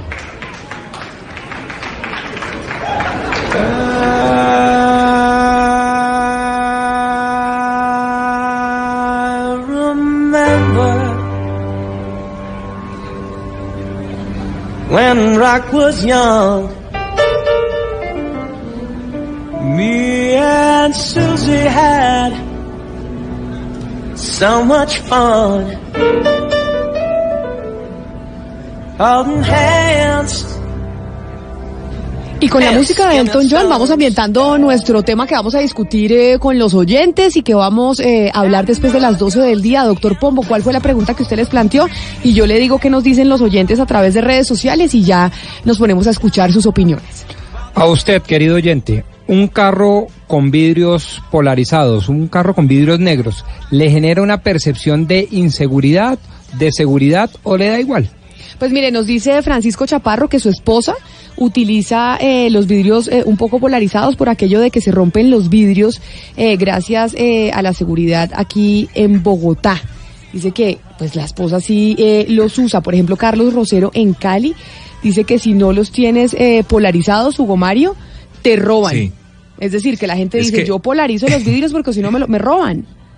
Es que también sería bueno que la, los oyentes respondieran esa parte. No solamente qué piensan cuando ven un vehículo polarizado, sino qué piensan cuando van en un vehículo no polarizado y se acerca, por ejemplo, una pareja en motocicleta. A mí me da pavor cuando veo un vidrio, los vidrios completamente negros. A mí de verdad es una sensación de seguridad que me produce. Y dice eh, don Jesús María Quesada, nos envía también un mensaje a través de Twitter, pues que voy a tener que superar esa situación, me dice. Porque con eh, toda la inseguridad que hay ahorita, pues hay que polarizar los vidrios de los carros, Hugo Mario, y así tratar de evitar los robos. Lo que quiere decir es que mucha gente polariza los vidrios de sus carros por, eh, por temor Por a que los vayan a robar.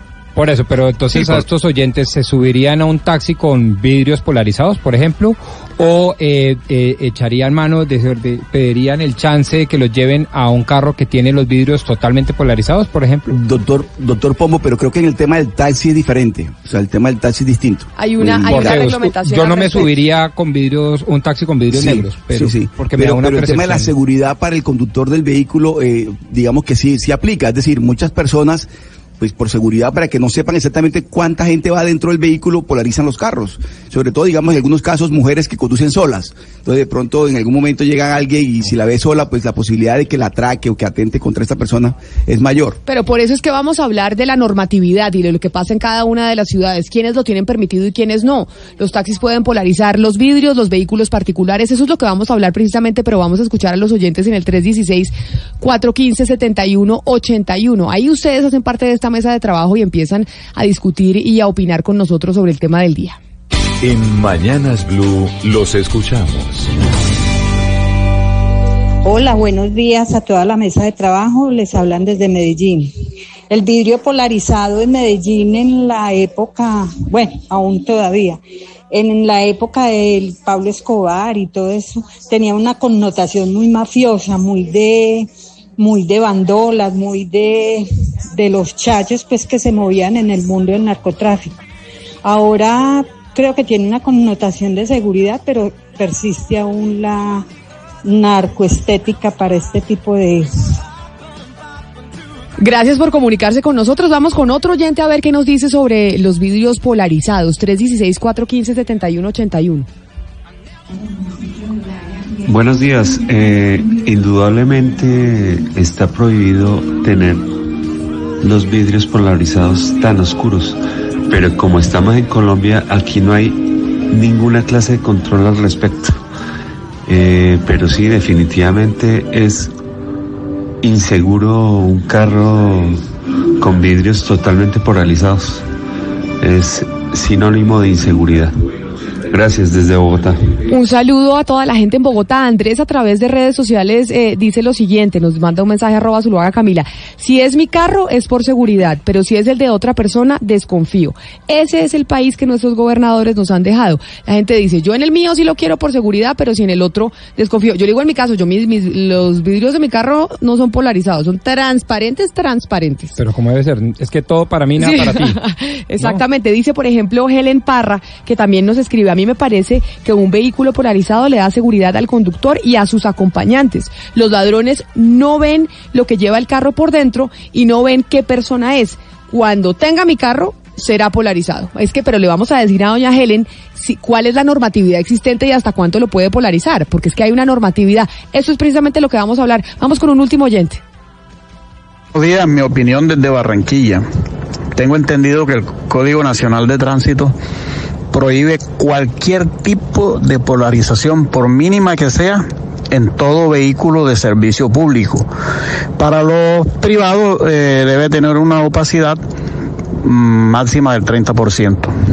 Pero volviendo al tema de los servicios públicos, no estoy de acuerdo con que un taxi ande con un, con un vidrio más oscuro que el del carro presidencial.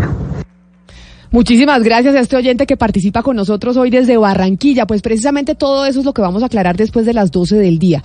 ¿Cuál es la, la normatividad existente? ¿Existe una zona gris o uno puede hacer lo que quiere y poner su carro como el de Rápido y Furioso y polarizar los vidrios? Son las 11 de la mañana, 48 minutos. Como siempre, es momento de las noticias que llegan hasta ahora a todas las ciudades del país.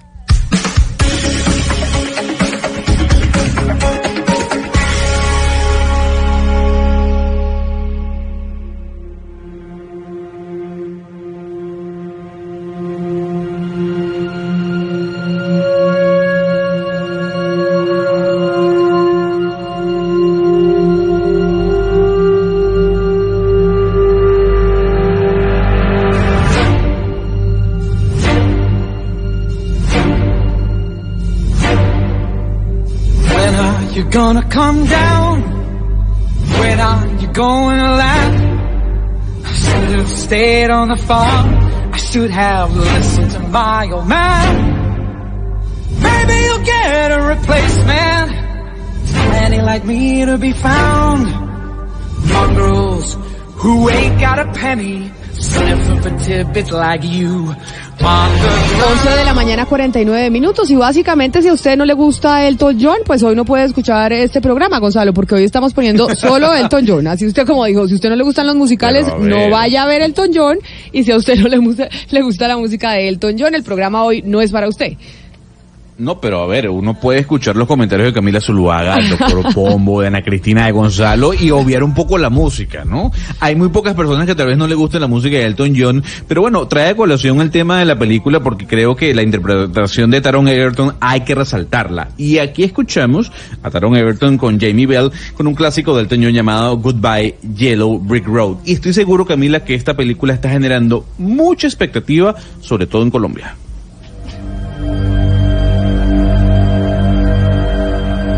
So what do you think you'll do then?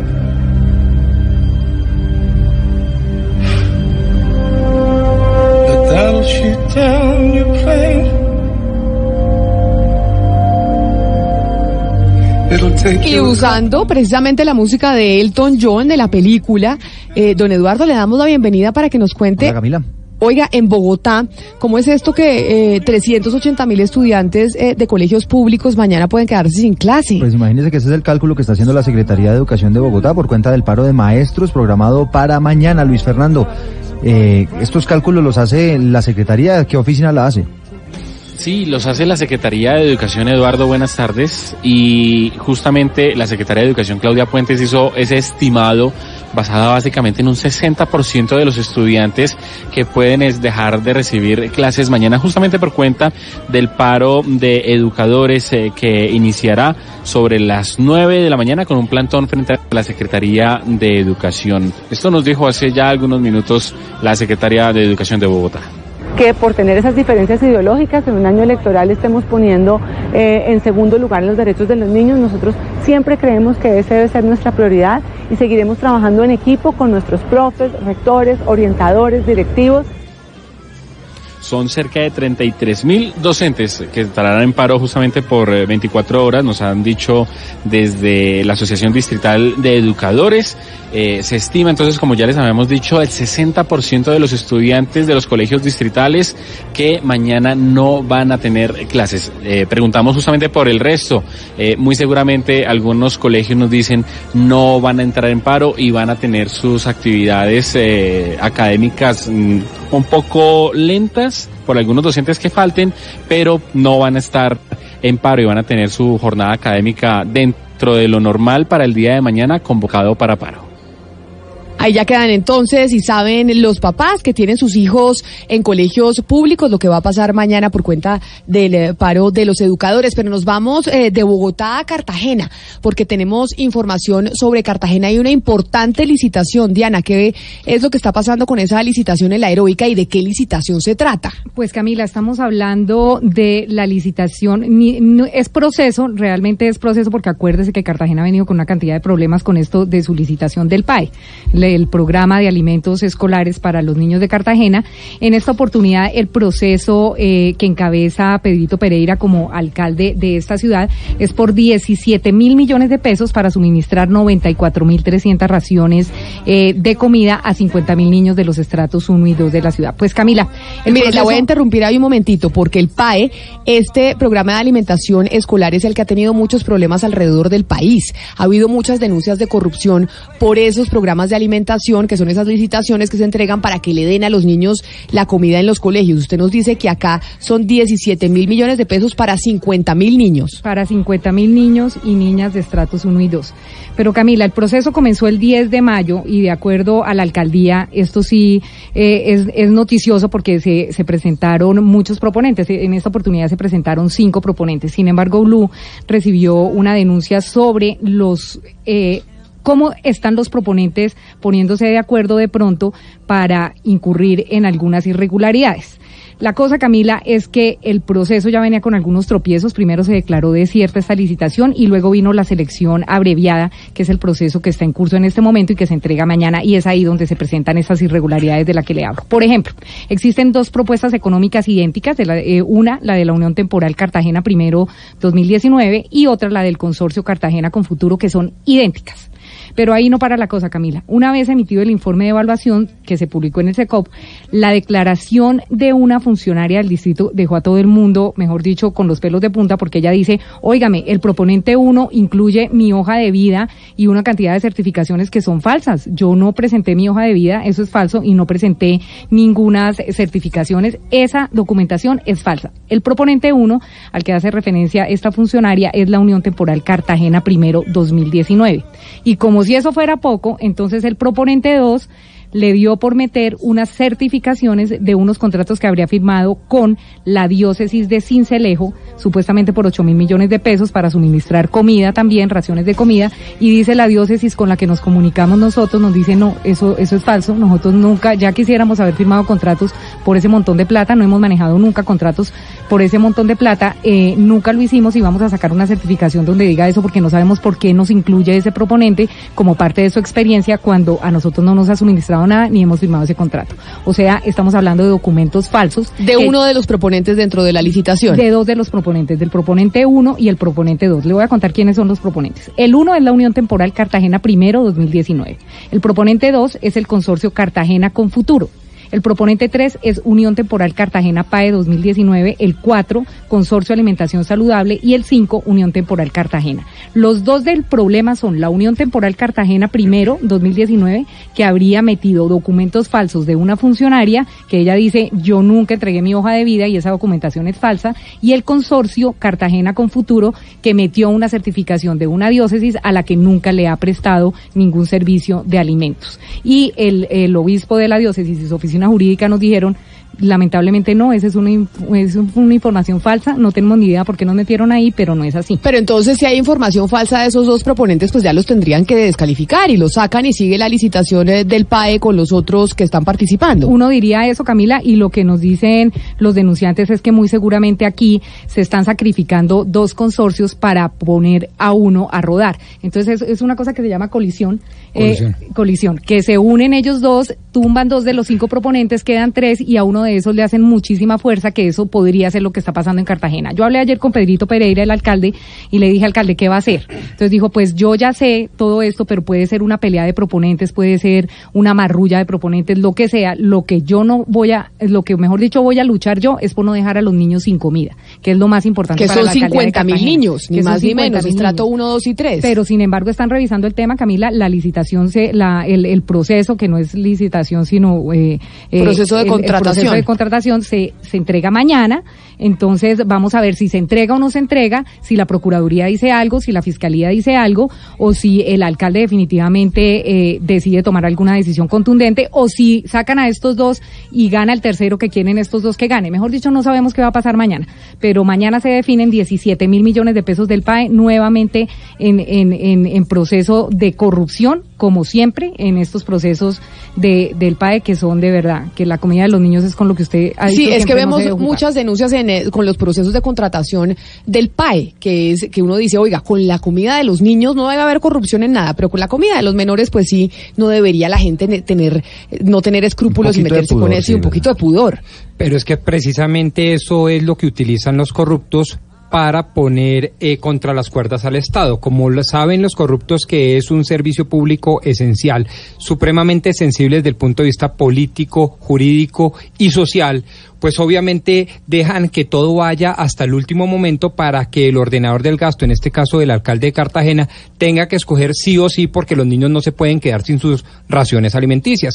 Entonces hacen todo este tipo de marrullas. Yo lo que le recomendaría así a primera eh, vista al alcalde es primero que si hubo esa colusión la tiene que denunciar ya ante la Superintendencia de Industria y Comercio. Segundo, porque eso rompe contra la competencia de los proponentes. Segundo, lo que estamos viendo es que allá hay una cantidad de delitos. Yo puedo advertir dos o tres, fuera de la colusión, falseando documento privado, falseando documento público, rompimiento de la ley estatutaria del habeas data por el manejo ilegal de las bases de datos y de las hojas de vida, etcétera, etcétera. Es decir, los que pierden no simplemente quedan impunes diciendo, ay, yo perdí y me salió toda la estrategia magnífica para que el que, que acordamos quede de adjudicatario. Entonces me parece que ahí la cosa debe ir mucho más a fondo porque si no, nunca vamos a romperle el pescuezo a esas mafias del PAE a lo largo y ancho del país. Pues vamos a estar pendientes entonces de lo que va a pasar con esa licita con ese proceso de contratación de la alimentación de los niños en Cartagena mañana. Ya sabemos que el alcalde encargado Pedrito Pereira está también con los ojos abiertos y con eh, la lupa sobre ese proceso licitatorio. Siempre hemos dicho, oiga, la corrupción es nefasta, no importa dónde sea, pero cuando es con la alimentación de los niños y cuando es con la salud, es que uno dice es peor que cualquier otra. Y ayer hablábamos y retomábamos el caso del hospital en el departamento del Meta, un hospital muy importante que además atiende los casos de cáncer de esa región. Carlos Andrés Pérez nos estuvo haciendo la actualización de lo que había pasado con esa contratación. Carlos Andrés, y nos quedamos esperando la respuesta de, de la gobernación. ¿Qué dijeron eh, en la gobernación sobre la denuncia que venimos haciendo incluso ya hace algunos meses?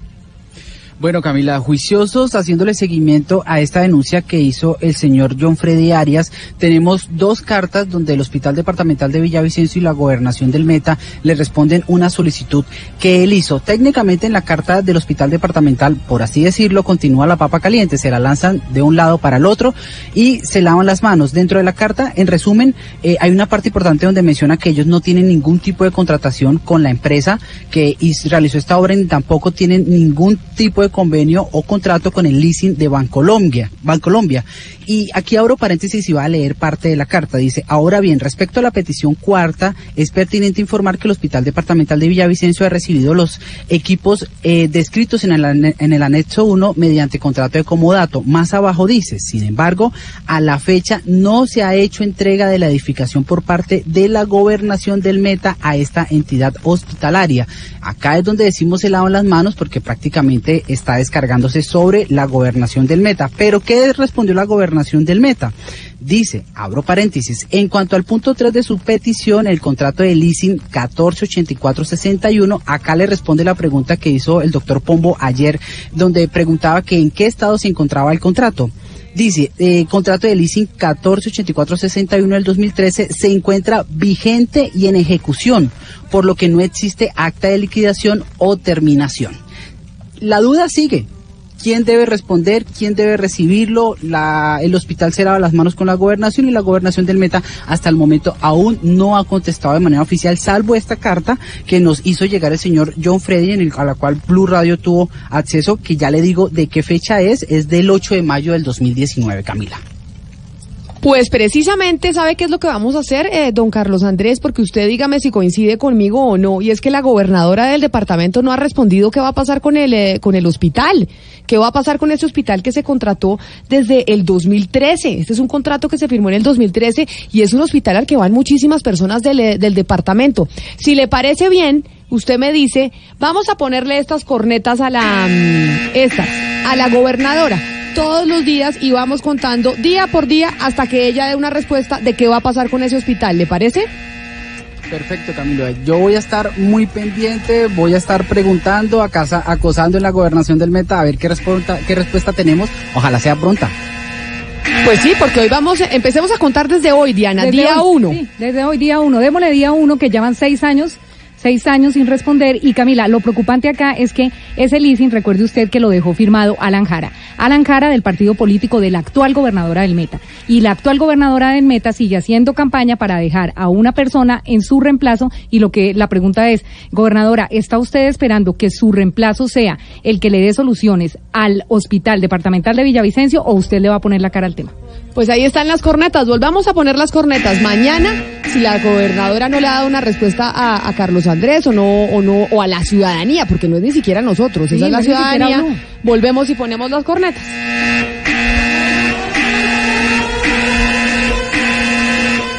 Oiga, y me parece que debemos sumarle una reglita. No vale la simple respuesta de decir yo estoy haciendo todo lo posible, estamos en trámites, en una negociación con la fiduciaria y que él dice, no, no, no, se requiere una solución contundente. Estamos liquidando los contratos, eh, sancionamos al contratista, caducamos a uno, metimos a la cárcel al otro, denunciamos, ¿sí? Sí, exacto. Es que acá lo, acá lo más triste de esta historia es que el contratista está preso. Los 33 mil millones ya se desembolsaron, o sea, ya se le pagaron, ya esa plata se perdió. Y lo otro, Camila, es que esta mañana, muy temprano, estuvieron la Secretaría y la Gobernación, la Secretaría de Salud y la Gobernación, dando una vuelta por las obras. O sea, ellos saben que las obras están, que ya todo está listo y que lo están dejando de deteriorar hace tres años. Seis años de contrato, tres años de deterioro. Gobernadora del departamento del Meta, ahí están sus cornetas, las vamos a poner hasta que usted le responda a la ciudadanía qué va a pasar con ese hospital.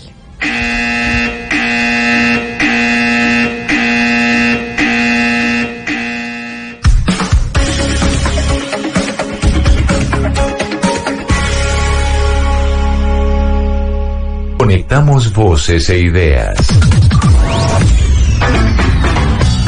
En este instante nuestra señal se conecta con todo el país. Con todo el país. Colombia está al aire. De historias únicas. Una narrativa diferente de los hechos. Entre voces y sonidos que ambientan una realidad. De J Balvin. Pues claro, antes era, no era imposible tener reggaetón en Coachella antes, ahora es una realidad, es lo mismo, yo creo que todo es posible. hasta la mujer más influyente del planeta según la BBC, la nigeriana Abisoye Ahaji. I know what it feels like to be a vulnerable young girl. I paid my way through school through technology. En Mañanas Blue, Colombia está al aire.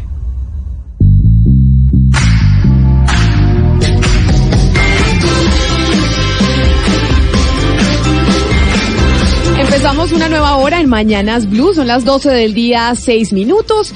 Y antes de empezar precisamente con, eh, con la pregunta que hacía el doctor Pombo y todo este debate que hay alrededor de los vidrios polarizados para, clara- para darle claridad a los oyentes alrededor del país acerca de la normatividad. Se pueden, no se pueden polarizar. Usted puede eh, denunciar cuando un carro está completamente con los vidrios negros, sí o no. Pero antes de eso, Eduardo, nos vamos eh, para el departamento de Norte de Santander porque hay una preocupación con el tema de la escasez de gasolina. Siempre se ha dicho que la escasez de gasolina en la frontera, en el norte de Santander, en la frontera con Venezuela, se debe a la crisis que tenemos eh, con el vecino país. Pero ¿qué es lo que han dicho las autoridades? Que tal vez hay otra razón por la cual la gasolina puede estar escaseando en Cúcuta. Sí, eso tiene que ver con esas filas gigantescas, Camila, que se han visto en los últimos días de la gente tratando de tanquear.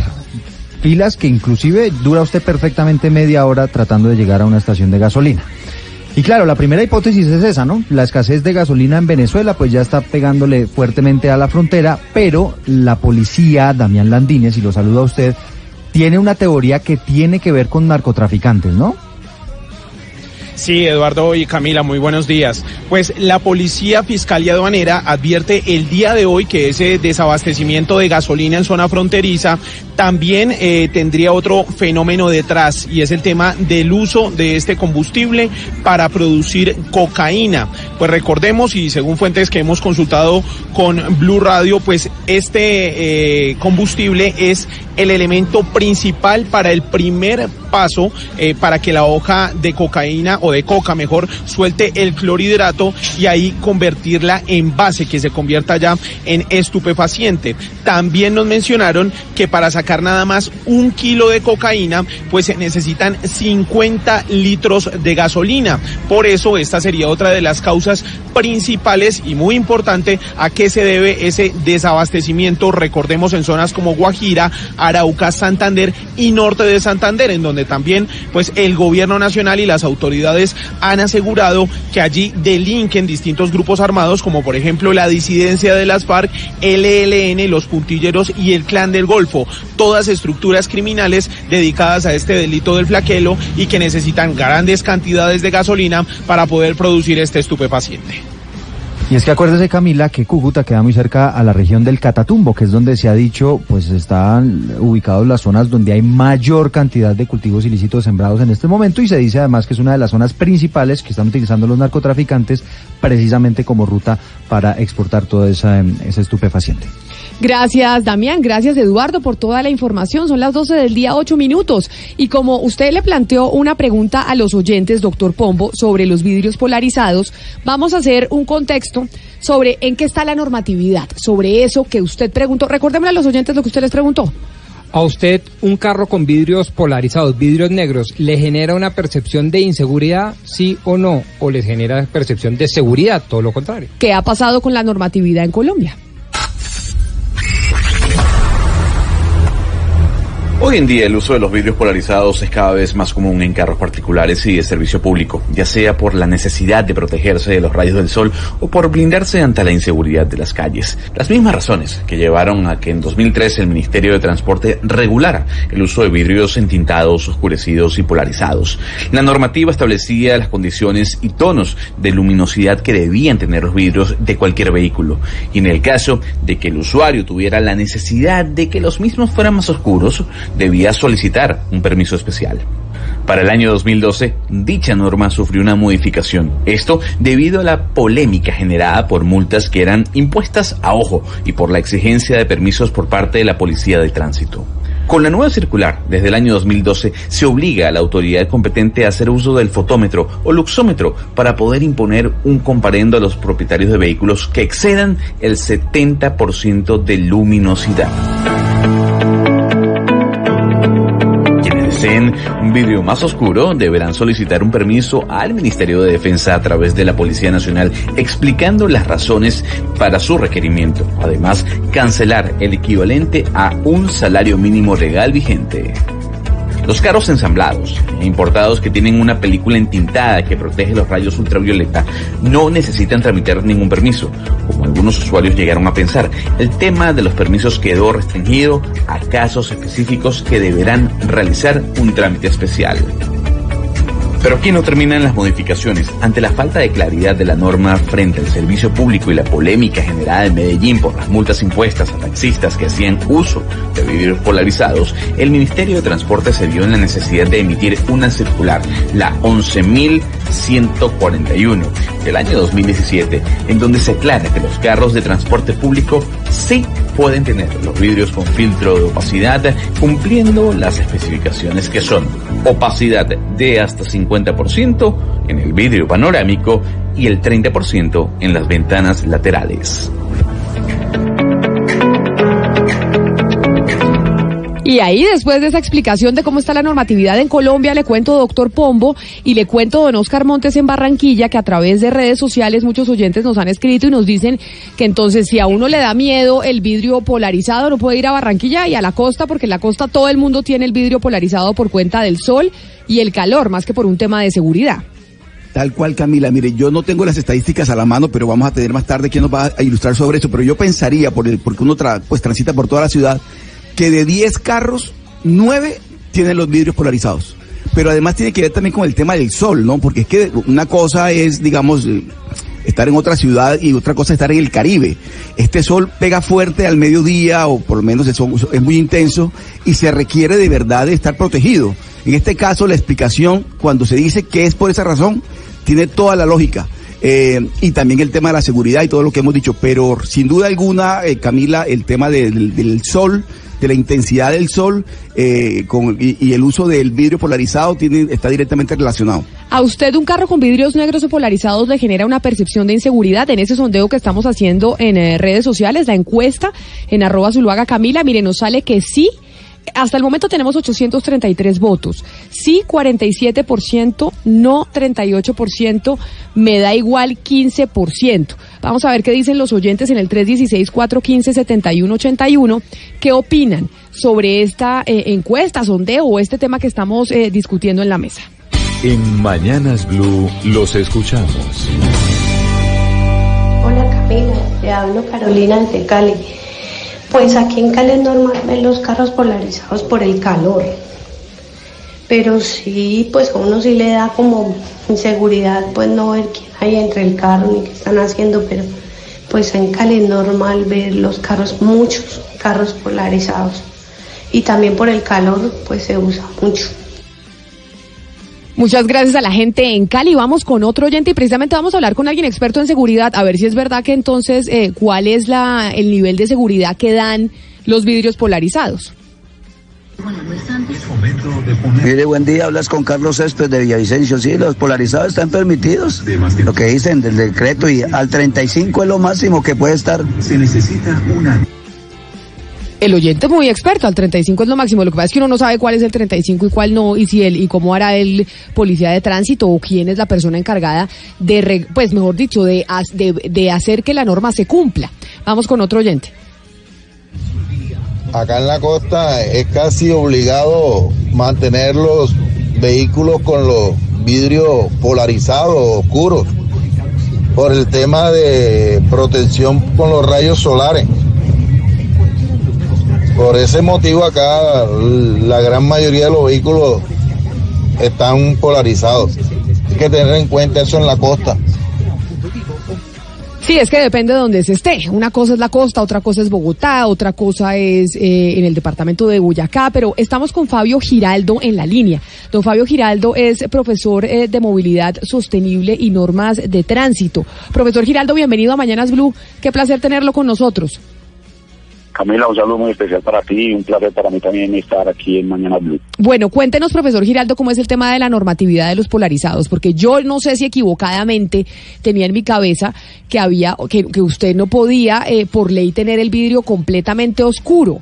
¿Cómo es la normatividad y, y hasta dónde y quién regula qué tan oscuro puede tener la gente los vidrios de los carros, incluso los de transporte público? No, vean Camila, eh, evidentemente la norma sí está clara con el tema del, de los vidrios polarizados, es que no es que no esté claro.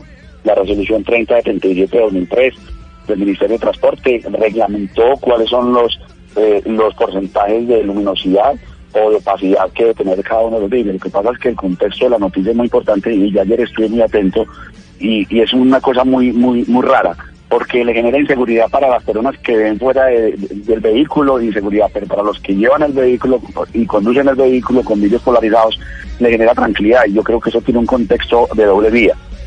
Sin embargo, el ministerio en el año 2017 con el, el viceministro Maya eh, da un concepto muy importante en donde básicamente lo que dice es que todos los vehículos eh, eh, con sus condiciones y características que tengan vidrios polarizados, entintados u oscurecidos, eh, podrán circular sin que haya lugar a una imposición de un comparendo siempre y cuando dentro de la regulación operativa de en la vía pública no se demostrara con algún elemento técnico que está sobrepasando los niveles o los rangos de luminosidad o opacidad. ¿Eso qué quiere decir?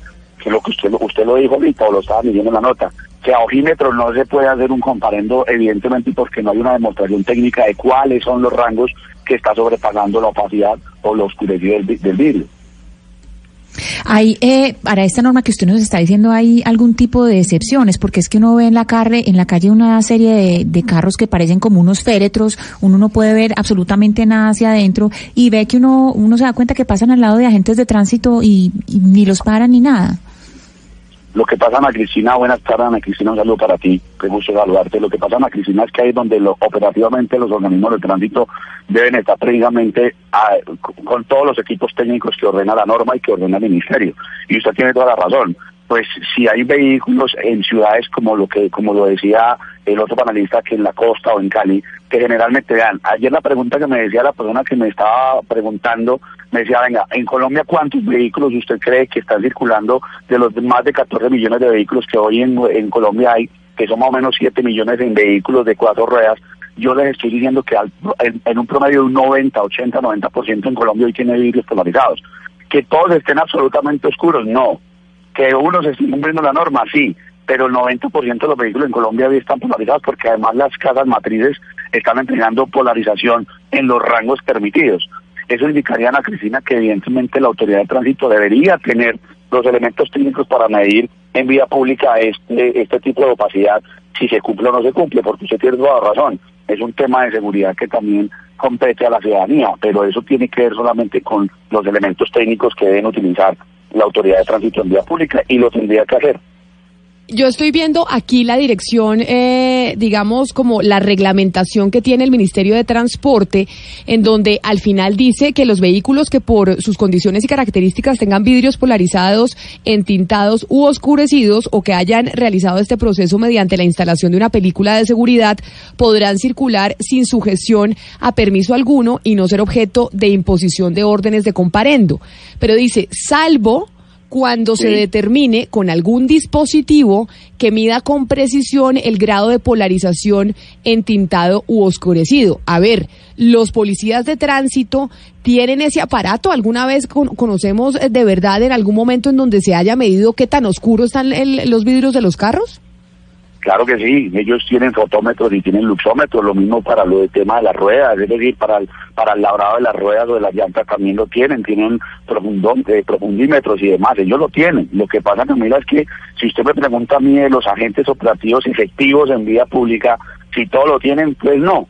Lo que pasa es que esto se debería hacer, como dice la norma, en un retén autorizado por, por, por, por la misma norma en una zona donde no ocupe un carril o una circulación en una bahía donde se paren los vehículos que en esa ruta generalmente tengan los vidrios polarizados y ahí deberían utilizar los los los los fotómetros o los luxómetros, si lo tienen, pero que lo hagan todo el tiempo y a toda hora o que yo por lo menos, mire, yo llevo muchos años en este ejercicio del tránsito y de la movilidad, yo en mi vida he visto el primer eh, ciudadano que haya sido sorprendido en vía pública y que un agente de tránsito o un policía de tránsito le diga, venga, es que usted tiene los vellos oscurecidos como, como ayer lo comentaban en la nota.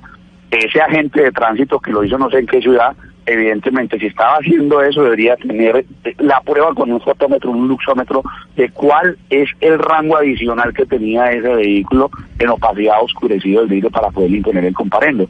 Dado el caso que le hicieran un a un ciudadano en vía pública y que no tenga las pruebas técnicas, él puede acudir a la autoridad de tránsito, es decir, a la audiencia, y demostrar dentro de la nota de la infracción o del comparendo que no se le hizo esa prueba técnica y inmediatamente ese comparendo no es validado por un inspector de tránsito. Eso es lo que puede Sí, pero la, la realidad es que pocas veces en las calles se ven a los agentes de tránsito con esos instrumentos para medir la opacidad de los de los de los ventanas de los sí eso rara vez pero quiero preguntarle por la las personas los ciudadanos que tienen problemas de seguridad que están en situación de riesgo o que registran amenazas ellos pueden solicitar eh, autorización a quién cómo lo hacen para que sus vehículos estén polarizados ante, el- ante, la, ante, el, ante el distrito de policía más cercano.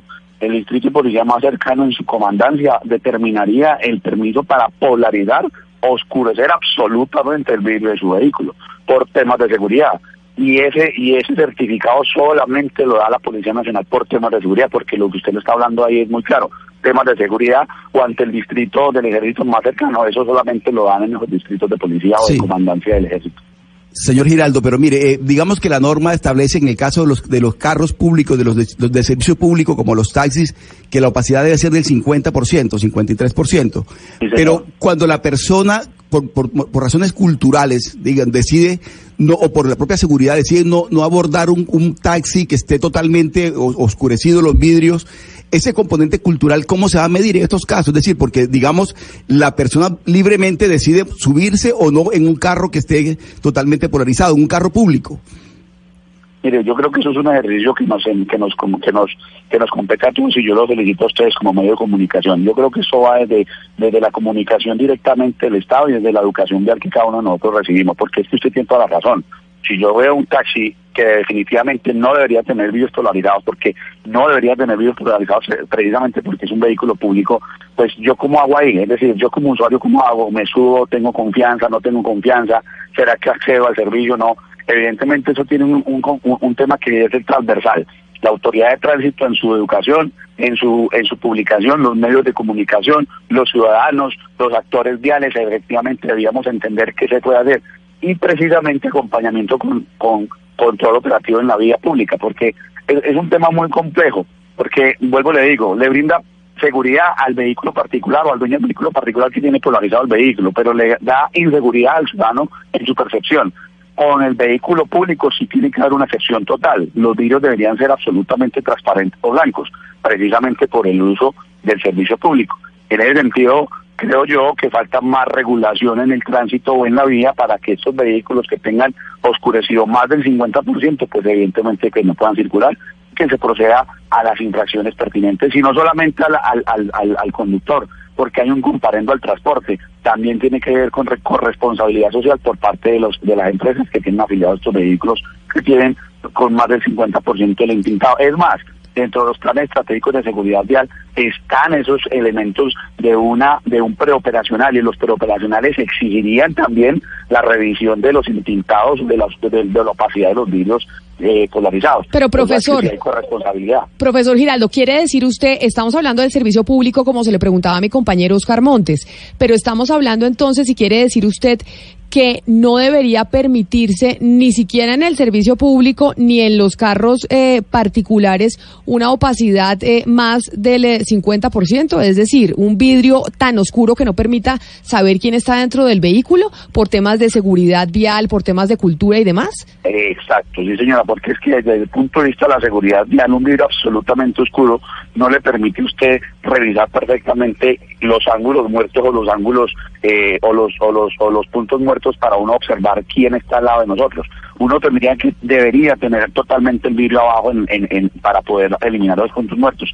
Yo considero que este tipo de circunstancias tiene que tiene mucha tiene mucha trazabilidad todo el tema de seguridad, pero seguridad vial, conducción, conducción preventiva, es importante que se revise porque no debería tener más de un 50% de oscurecido un vehículo, pero esto tiene un contexto que yo no lo voy a solucionar con una propuesta en una llamada al aire, pero que sí se puede ir revisando escalo, eh, eh, por lo menos desde el punto de vista de los servicios, de los servicios públicos, sí se puede trabajar, porque sería más es más fácil controlarlo porque las empresas de transporte público deben cumplir con unos planes estratégicos de seguridad vial y eso va mucho de la mano Camila con el tema de formación y educación vial no solamente para el que conduce el vehículo público sino también para el que accede al servicio Pero mire, usted eh, nos está hablando del tema de la seguridad eh, vial. Sin embargo, eh, los oyentes, cuando les preguntamos sobre este tema, quienes han, quienes se han contactado con nosotros o incluso los que están escribiendo a través de las redes sociales, la principal razón por la que deciden eh, polarizar sus vehículos o los vidrios de sus carros es por el tema de seguridad. Y por eso hemos llamado a John Escobar, que es el director de seguridad de Control Risk Colombia, una de las empresas eh, más importantes y con más experiencia en temas de seguridad en el país. Señor Escobar, bienvenido, mil gracias por atendernos. Hola Camila, buenas tardes. Un saludo especial para ti y para toda la mesa de trabajo. Y ahora entonces usted que es el experto y el ducho en seguridad, ¿realmente qué tanta seguridad le brinda a la persona que va en un vehículo polarizar eh, los vidrios de su carro?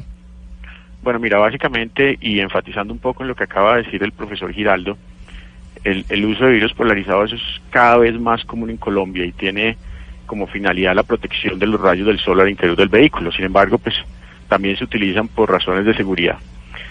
A pesar de que algunos estudios recientes están desvirtuando pues las bondades del polarizado para reducir los niveles de temperatura dentro del vehículo, aún es bastante usado y especialmente en ciudades costeras. Eh, desde la perspectiva de seguridad, el uso de polarizados eh, está enfocado en evitar la observación de las personas que viajan dentro del vehículo, constituyendo esto una medida pasiva de seguridad, por cuanto se disuade en gran medida eh, cualquier acción criminal contra el vehículo. Eh, ya pasando un poco a, la, a la regulación que estaban hablando ahora para, para el uso de los polarizados, eh, se encuentra básicamente regulado por el Ministerio de Defensa y esto se hace a través de la Dirección de Tránsito y Transporte de la Policía Nacional.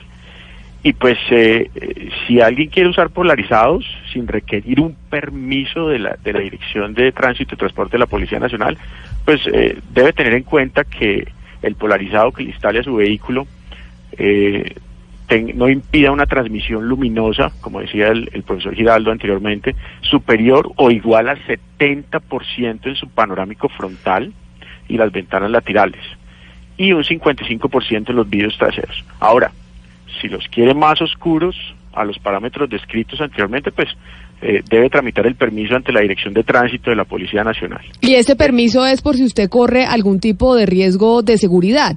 Y esos estudios de riesgos de seguridad para saber si la gente puede tener los vidrios eh, totalmente negros, ¿qué, qué toman en cuenta? Bueno, ellos, ellos básicamente eh, están tomando en cuenta unos criterios basados en el nivel de amenaza eh, y el nivel de vulnerabilidad de la persona que solicita este, este permiso.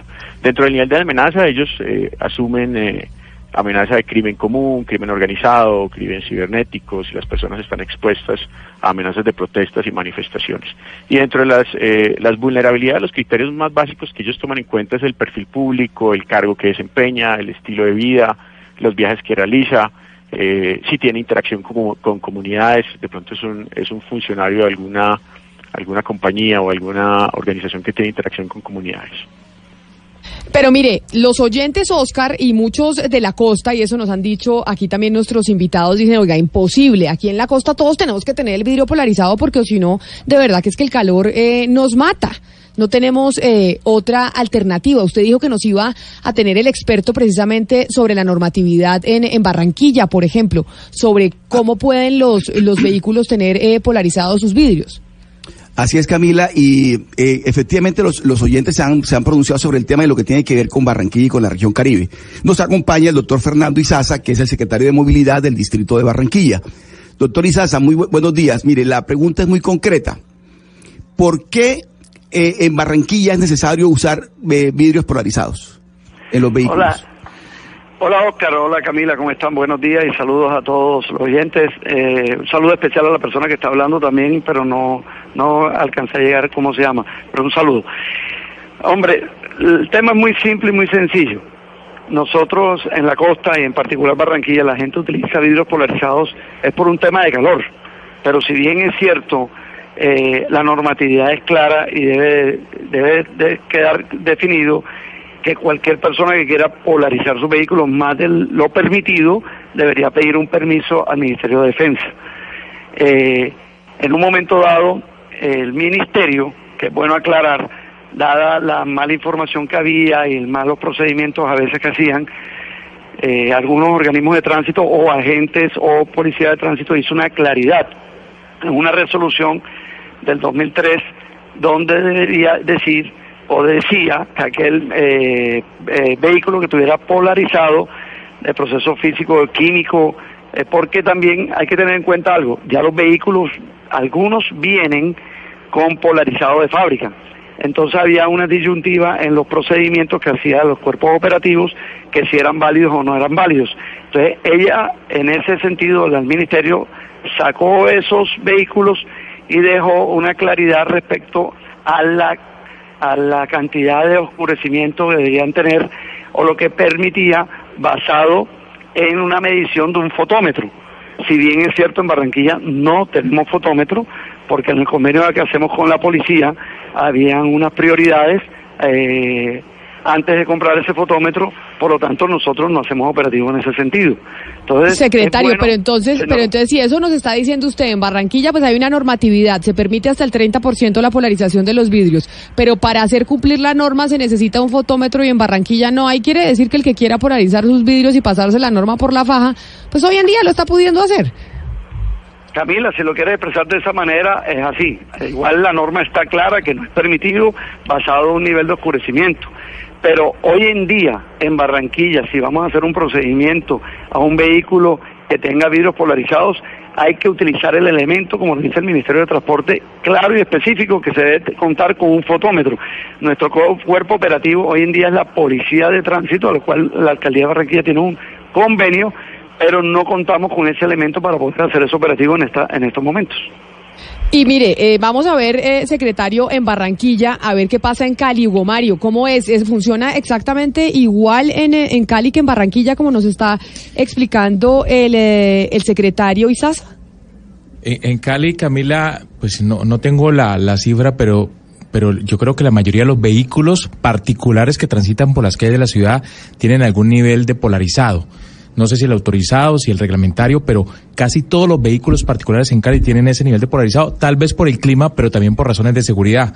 Está con nosotros Camila, el eh, secretario de Movilidad de Cali, William Camargo, él recién llegó al cargo, pero queremos preguntarle, eh, señor secretario, ¿se está haciendo cumplir la norma en Cali o qué está pasando en la ciudad con respecto a ese tema de los polarizados en los vehículos?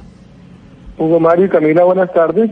Eh, la norma, que es una resolución que saca Ministerio en aclaración a, la imposición, digamos, de comparendos por esta actividad, eh, establece que para validar que están superando el porcentaje que establece la norma, debe utilizarse un, un, eh, un luxómetro, un elemento que mida efectivamente la luz. En este momento la Secretaría de Cali no cuenta con esos elementos.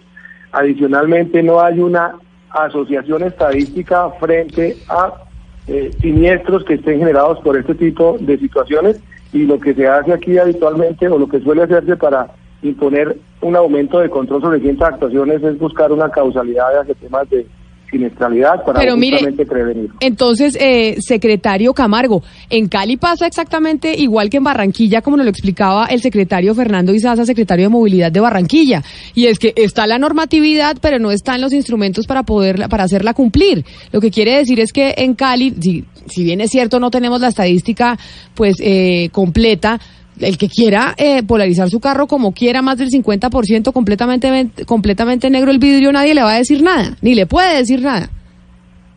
Los porcentajes que se verifican, pero la, la validación exacta tiene que hacerse con unos elementos eh, fotómetros, que no los tiene en este momento la Secretaría. Nosotros tenemos una operación con agentes de tránsito propios, los digamos de la administración, y no hay esos elementos para control. Pero entonces yo le pregunto, ya que hablamos con los secretarios de movilidad de Barranquilla y de Cali, y hablamos con el doctor Escobar sobre la seguridad, profesor Giraldo. Entonces, eh, ¿esto qué significa? Que tenemos la normatividad, pero no tenemos cómo, cómo hacerla cumplir. ¿Qué, ¿Qué riesgos puede traer eso a la seguridad vial, a la seguridad en general eh, en Colombia?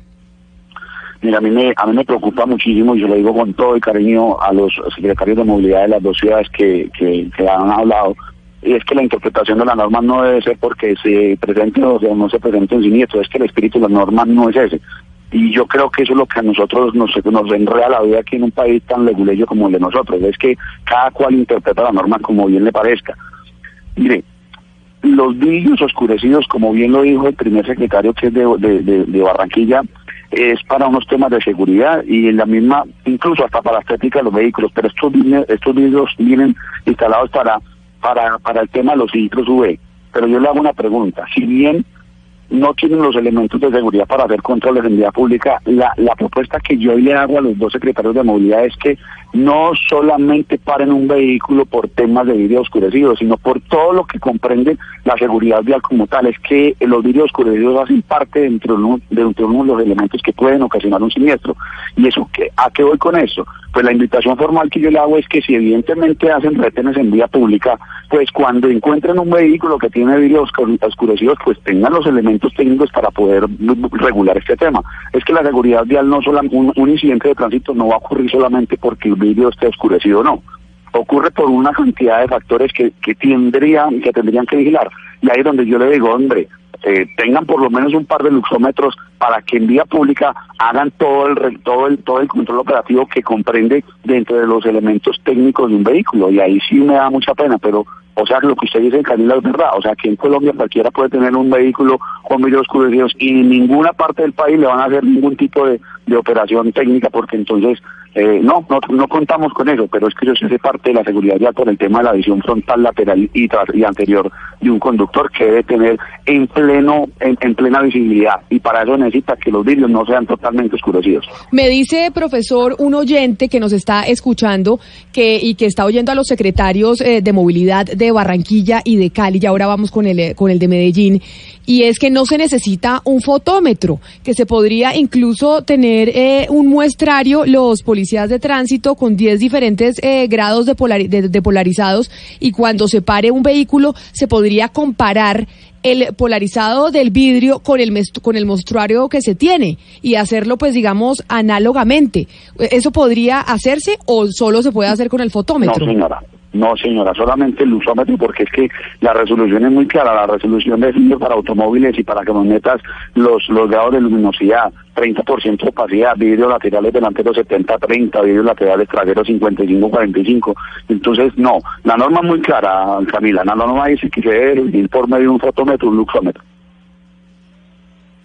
Pero bueno, yo le pregunto al secretario de Movilidad de Barranquilla, el doctor Izaza, ¿cómo es el procedimiento? Uno va en Barranquilla en su carro, por la vía pública, hay un retén, le piden a uno cualquier cantidad de papeles y le dicen su, su, su vidrio es muy oscuro. ¿Cómo, cómo, ¿Cómo le demuestra a uno el agente que efectivamente ese vidrio está muy oscuro y que no está de acuerdo con la normatividad? Si no hay, si no hay ni, ni luxómetro ni fotómetro, solo ojímetro, ¿cómo es eso? Eh, Oscar, eh, hago una claridad. Yo creo que eso en medios de comunicación, cuando salió esa resolución, se volvió viral, no solamente por medios electrónicos, sino por redes y por televisión y por radio por todos lados, donde todos los ciudadanos conocen que existe esa norma y que existe esa circular específica de parte del Ministerio donde dice que si va a hacerse un procedimiento en un momento dado por temas de vidrios oscuros o pasados de oscuridad, por decirlo algo, debe utilizar un medio para probar eso, el policía de tránsito en el caso de Barranquilla, donde se debe medir el- la intensidad de, oscuri- de, de- oscuridad, de tal manera que no puede quedar, al dulce albedrío, por decirlo de esa manera coloquial, o a la parte subjetiva de un, de un policía de tránsito decirle lo tiene oscuro, no, a- a simple vista lo puede ver y está oscuro, pero para que sea válido y sea, digámoslo, el incumplimiento de la norma, que es la norma del Código de Tránsito, la B10, debe utilizar un fotómetro. Venga, eh, Ca- Camila, yo, yo creo, eh, este debate es importantísimo, pero yo creo que eh, estamos eh, ante dos realidades. Claro, los vidrios oscuros en los vehículos pueden generar problemas de seguridad vial, pero también hay que tener en cuenta que la realidad del país es otra. La seguridad física también cuenta. Me están escribiendo cantidad de personas que, mira, no se imagina usted cuánta gente mujeres y hombres diciendo que, por ejemplo, en el caso de los hombres, su- mi esposa no sale sola eh, en el vehículo si no está polarizado. Mi, mi mamá no lleva a los, a los, a mis, a mis hijos al colegio si el vehículo no está polarizado. O sea, la gente está temerosa en las calles y se siente segura cuando su vehículo está polarizado, Camila. Y por eso es que habíamos invitado también eh, al doctor John Escobar, eh, director de seguridad de Control Risk. Y es sobre eso, doctor Escobar. Es decir, ¿la gente en Colombia no se está sintiendo segura si no se monta en un carro de vidrios negros? ¿Y realmente qué tanta seguridad le da el vidrio negro a la persona? Bueno, básicamente eso es, es, es, es una seguridad subjetiva. Eh, estos, estos, eh, estos virus polarizados lo que hacen es impedir que bandas criminales efectúen labores de vigilancia sobre las personas que abordan los vehículos, sobre las personas que van en los vehículos. Entonces, eh, sin embargo, más allá del polarizado permitido, puede afectar ya la visibilidad del conductor, especialmente en la noche, como lo, lo decía ahora el oyente anterior. Entonces, eh, es, es, es, una, es, una, es una seguridad subjetiva, es un, es un medio de seguridad más pasivo, evitando que nos hagan vigilancia sobre los vehículos al interior. Pero eh, en ese mismo orden de ideas, señor John Escobar, ¿a usted no le parece un poco eh, paradójico que un país que empieza a hablar para muchos de posconflicto y que entienden además que la paz es una cuestión cultural en donde se deben O desmontar sea, una usted cantidad otra de vez a los polarizados le mete la paz, Pombo. pues sí, es que No, todo pero- va con pero- eso por una, no, pero les voy a explicar por qué. Rodrigo. No, pero les voy a explicar por qué. Permíteme, eh, explico mi contexto. Es que yo sí creo que hay una cultura que ha venido eh, desde hace 80, 90 años cuando empezó el conflicto, en donde todavía tenemos rezagos. Por ejemplo, el tema de los escoltas. Por ejemplo, el tema de la seguridad privada. Por ejemplo, el tema de los vidrios polarizados. Es decir, yo sí creo que si nos vamos a tomar en cuenta, en serio, perdón, el cuento de la paz y el posconflicto, pues asumámoslo. No, y eso significa Rodrigo, que debemos ver. bajar la seguridad privada y eso significa que debemos tener menos guardaespaldas y eso significa que debemos pagar menos impuestos para que los servidores públicos tengan menos guardaespaldas y eso significa que en las calles debe haber menos carros con vidrios polarizados. Esa No, es mi Rodrigo, percepción ¿qué de tiene las que cosas. ver, Rodrigo, Rodrigo, con todo el cariño se lo digo, ¿qué tiene que ver el, el atraco que hace un delincuente en un semáforo a una señora sola en un carro? Le quita su teléfono celular con el conflicto armado en Colombia. No tiene nada, que- nada que ver. Pero por supuesto, porque es que lo- pero no, yo, yo, yo mire, mire mi perspectiva, Hugo Mario. Yo creo que todo tiene que ver. Es decir, esto no se puede mirar sino dentro de los cánones del conflicto armado. ¿Por qué? Porque cuando estamos mirando que el conflicto se trasladó del campo a las ciudades, que hay una cantidad de desmovilizados que no tienen alternativas de producción económica para su sustento, que están alimentando los hilos de miseria en las ciudades, todo eso tiene que ver. Ahora la pregunta es, ¿nos comimos el cuento del posconflicto y de la paz o no? Pero Porque por- si no lo comamos, Pombo, comámoslo entero. Pero- y eso significa una conducta, Pero es que no puede una ser cultura que- ciudadana. eso es lo que yo creo. Que los vidrios polarizados, este debate sobre la movilidad, sobre el tema de seguridad, la reglamentación, también lo terminemos llevando al tema de la paz. Es que todo, tema de to- que el sí todo y el se no. lleva al tema de la paz porque que nuestro ver, país no. tiene que ver con el tema de la paz. Es decir, uno de los grandes Sí, problemas de pero- Colombia es la inseguridad. Y la inseguridad a nosotros, bueno, no, eso es otro debate. Voy a pues, contra- eh, centrarme en el tema de hoy. Nosotros, como colombianos, ¿estamos asumiendo la paz simplemente como la dejación de armas de los señores de la FARC? ¿O estamos asumiendo una cultura de paz, como dice, por ejemplo, el profesor Pero, Mocus? ¿por qué no le Y estoy preguntamos entonces le quiero preguntar al- al a experto John en Escobar, seguridad? si no es paradójico el hecho de que estemos en un tema de paz, de posconflicto, como cultura ciudadana y sigamos alimentando los vidrios polarizados en las calles. Esa era mi pregunta. No, eso es absolutamente entendible. Eh, lo que sucede es que una cosa es la sensación de seguridad que se vive en las calles y otra cosa es la realidad de la seguridad que hay en las calles. Entonces, eh, si, esto, si los virus polarizados se van a constituir una medida de seguridad eh, pasiva para las personas eh, que los usen en, las calles, especialmente, pongamos un ejemplo, en Bogotá, eh, no, no le veo ningún problema y, y, y realmente desde el punto de vista técnico no veo cuál sea el vínculo que tenga esto con el con el posconflicto o con el proceso de paz. Quiero despedir al secretario de Movilidad de Barranquilla, al doctor Fernando Izaza, porque sé, doctor Izaza, que usted se tiene que ir. Pero le agradezco enormemente por habernos eh, atendido hoy y por habernos hablado de la normatividad que hay en Barranquilla y, y cómo se está utilizando y cómo se está aplicando. Feliz eh, resto de día para usted y un saludo allá en el calor y me imagino que se va a montar en su carro de vidrios polarizados. Eh, Camila, muchas gracias por darme el espacio. Yo pienso que también el, el debate debería ser cuál es el deber ser de cada ciudadano, dónde está la responsabilidad de cada conductor o propietario de un vehículo. Yo pienso que uno se debe autorregular en temas de seguridad vial y comparto con, con el señor que, que no lo conozco, que me alegraría conocerlo porque es un debate chévere de tenerlo. Pero la autorregulación, ¿dónde está la responsabilidad de cada uno de los ciudadanos en este país? Hay que hablar de eso, yo pienso que ese es el fin y el deber ser. Entonces, valora tu vida para que valore la vida de los demás. De ahí es donde debemos iniciar para después saber cómo vamos a actuar y cuál es el comportamiento real de nuestra responsabilidad en nuestra vida de la ciudad, o en la ciudad de Barranquilla o en todo el país. Gracias, buen día. Secretario Izaza, mil gracias, Ana Cristina. Mire, para decirle un poco cómo van las votaciones de los oyentes, ya tenemos 1.143 votos frente a la pregunta que hacía el doctor Pombo de si a usted un carro con vidrios negros o polarizados le genera una percepción de inseguridad. De esos 1.143 votos, eh, el 48% ha dicho que sí. El 37% ha dicho que no y el 15% ha dicho me da igual. Lo que quiere decir en este sondeo es que la gente, de la mayoría de los que han votado, el 48% dice, oiga, yo cuando veo un vidrio de carro, de un carro con vidrios negros sí me da un poco de temor. Camila, es que no es solamente el factor seguridad, que es eh, básicamente el que estamos analizando. Si pensamos en los taxistas, a los taxistas, porque es que uno usa, el carro para desplazarse de A a B, pero el taxista tiene que pasar todo el día en el carro y hay un factor ahí de calor que es importante y que ahí eh, eh, son eh, bastante relevantes eh, los vidrios polarizados. Y precisamente el año pasado hubo un problema en Medellín que se sancionaron, precisamente hace un año, en Medellín se sancio- sancionaron varios taxis porque tenían por encima de, de la opacidad requerida. Y en ese sentido le quería preguntar al profesor Giraldo, cuando se sancionan eh, los taxis, ¿la sanción la lleva el taxista o la lleva la compañía de taxi? ¿Cuál es el, pa- el papel de las compañías de taxis en, en este, pues, en todo este problema? Ah, Cristina, mira, tú, tú hablaste de un tema muy importante, es que el tema de los vidrios polarizados no solamente tiene que ver con temas de seguridad.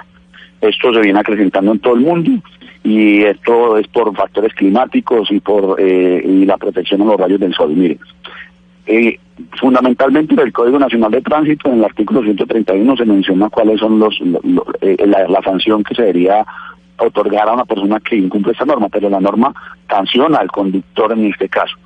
Evidentemente se podría mirar si, si la flota de taxis, porque es que uno no puede decir que toda la flota de taxis de una empresa X estaría incumpliendo las normas, se podría colocar una- un, un, un, un comparendo o una infracción al transporte. Eso significaría que la infracción sería para la empresa. Los comparendos a las normas de tránsito sola y exclusivamente se pueden imponer al infractor, es decir, al conductor o al infractor, porque también puede ser un peatón. En ese sentido sí tiene toda la razón. Ahí es donde yo les hablaba sobre un tema que se llama un plan estratégico de seguridad vial que cada una de las empresas debe presentar ante la superintendencia o ante la Secretaría de Movilidad que le corresponda a su jurisdicción. Y para ello se tiene que hacer una, eh, digamos, una especie de auditoría. Y en las auditorías se debería efectuar una auditoría precisamente a estos vídeos polarizados a las empresas de transporte público que serían taxis, porque usted tiene toda la razón, son conductores que desarrollan su actividad en promedio 12 horas, por ejemplo, nocturnas, diurnas, y en ese sentido el ente regulador o vigilador o auditor es la Secretaría de Movilidad en la jurisdicción que le corresponde a la empresa de taxis y ahí sería una una sanción al transporte, pero Eh, sí a la empresa. Hugo Mario, mire, como, como usted está recibiendo múltiples mensajes, acá también en Bogotá estamos recibiendo mensajes, y sí, la mayoría de la gente lo hace por dos razones. Uno, por el tema del, eh, del clima, por el tema del sol, pero otro por el tema de seguridad. Es decir, la gente dice, a mí si me muero del susto, estoy, Sí. necesito polarizar los vidrios por, por el tema del, eh, de los robos y demás. Es un mecanismo de autoprotección, Camila. Un conductor o una conductora que no que no porta un arma de juego, eh, que no no tiene un- una forma de defenderse ante la delincuencia y ante la ineficacia del Estado, del aparato represivo del Estado, la Policía Nacional en este caso, en el caso de las ciudades, pues ¿qué hace? Pues lo mínimo que hace es protegerse de alguna forma. Pero por eso, su vehículo. por eso era que, eh, por eso es importante preguntarle a usted, doctor Escobar, que es el experto en seguridad de Control Risk, es ¿Esa una medida realmente efectiva para protegerse en temas de seguridad? ¿O es, eh, pues, como se dice eh, coloquialmente por ahí, es como una cosa mental que nos estamos haciendo para decir que, estamos más seguros? Bueno, básicamente eso es- depende desde la perspectiva en que lo analicemos. Desde el punto de vista técnico puede ser una medida eh, efectiva para la persona que está conduciendo el vehículo, le proporciona un, una sensación de seguridad.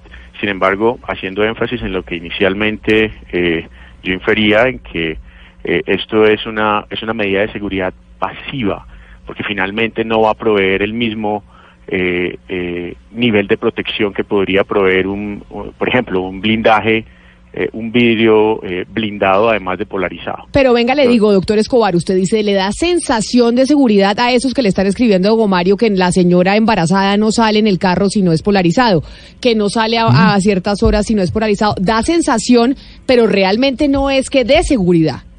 Disuade no, al delincuente. No, no, es una, es una, es una sensación de seguridad para la persona que está conduciendo el vehículo. Sin embargo, no le provee eh, una, una seguridad real frente a las amenazas externas que se le pueden presentar. Eh, la, la, la seguridad real, la protección real que tendría esta persona en este vehículo, adicional al polarizado, sería un nivel de blindaje como el que comúnmente se usa en Colombia. O sea, doctor Pombo, realmente la gente está polarizando el carro. La gente que dice que por seguridad no le está sirviendo para nada. En términos de seguridad no sirve para nada. Pero eso dicen los técnicos, pero además dentro de la cultura ciudadana, y yo qué pena voy a volver sobre eso porque es el tema que me gusta, yo sí creo que eso aísla a los ciudadanos. El espacio público se está convirtiendo en un paso, en un espacio enemigo del ciudadano y no amigo. Y además de eso, como lo decía un oyente a eso de las 10 y 45 de la mañana, estamos generando una cultura del narcoestática, eh, perdón, de la narcoestética. Es la decir, estamos generando, no, esto se generó hace o rato. bueno, o se sigue, pero, eso, ay, eso- Rodrigo. eso es lo que dice la oyente. Y- Y, a mí me parece que eh, en parte tiene razón. Claro, yo entiendo que son tres cosas, seguridad vial, cultura eh, ciudadana, porque el tema del sol y del calor y toda esta cosa, y otra tercera, la seguridad. En lo que a mí respecta, en este último punto de la seguridad, me parece que nos está aislando. Eso no contribuye a una eh, comunidad mucho más unida y cohesionada. Doctor Pombo, lo invito a que venga a Barranquilla y pasee conmigo en un carro que no sea polarizado a las 12 del día. No, por eso, por eso dije, el tema ¿qué de la tal? cultura ¿Qué tan ciudadana por el tema del sol y el Lo- calor, lo yo lo invito, respeto. invito. Venga acá a Barranquilla, usted que viene por No, acá no, no, no, constantemente, pero- que ha estado en más Santa Marta y. Valledupar. Venga acá y recorre conmigo Barranquilla a las 12 del día, 1 de la tarde y un carro que no sea polarizado.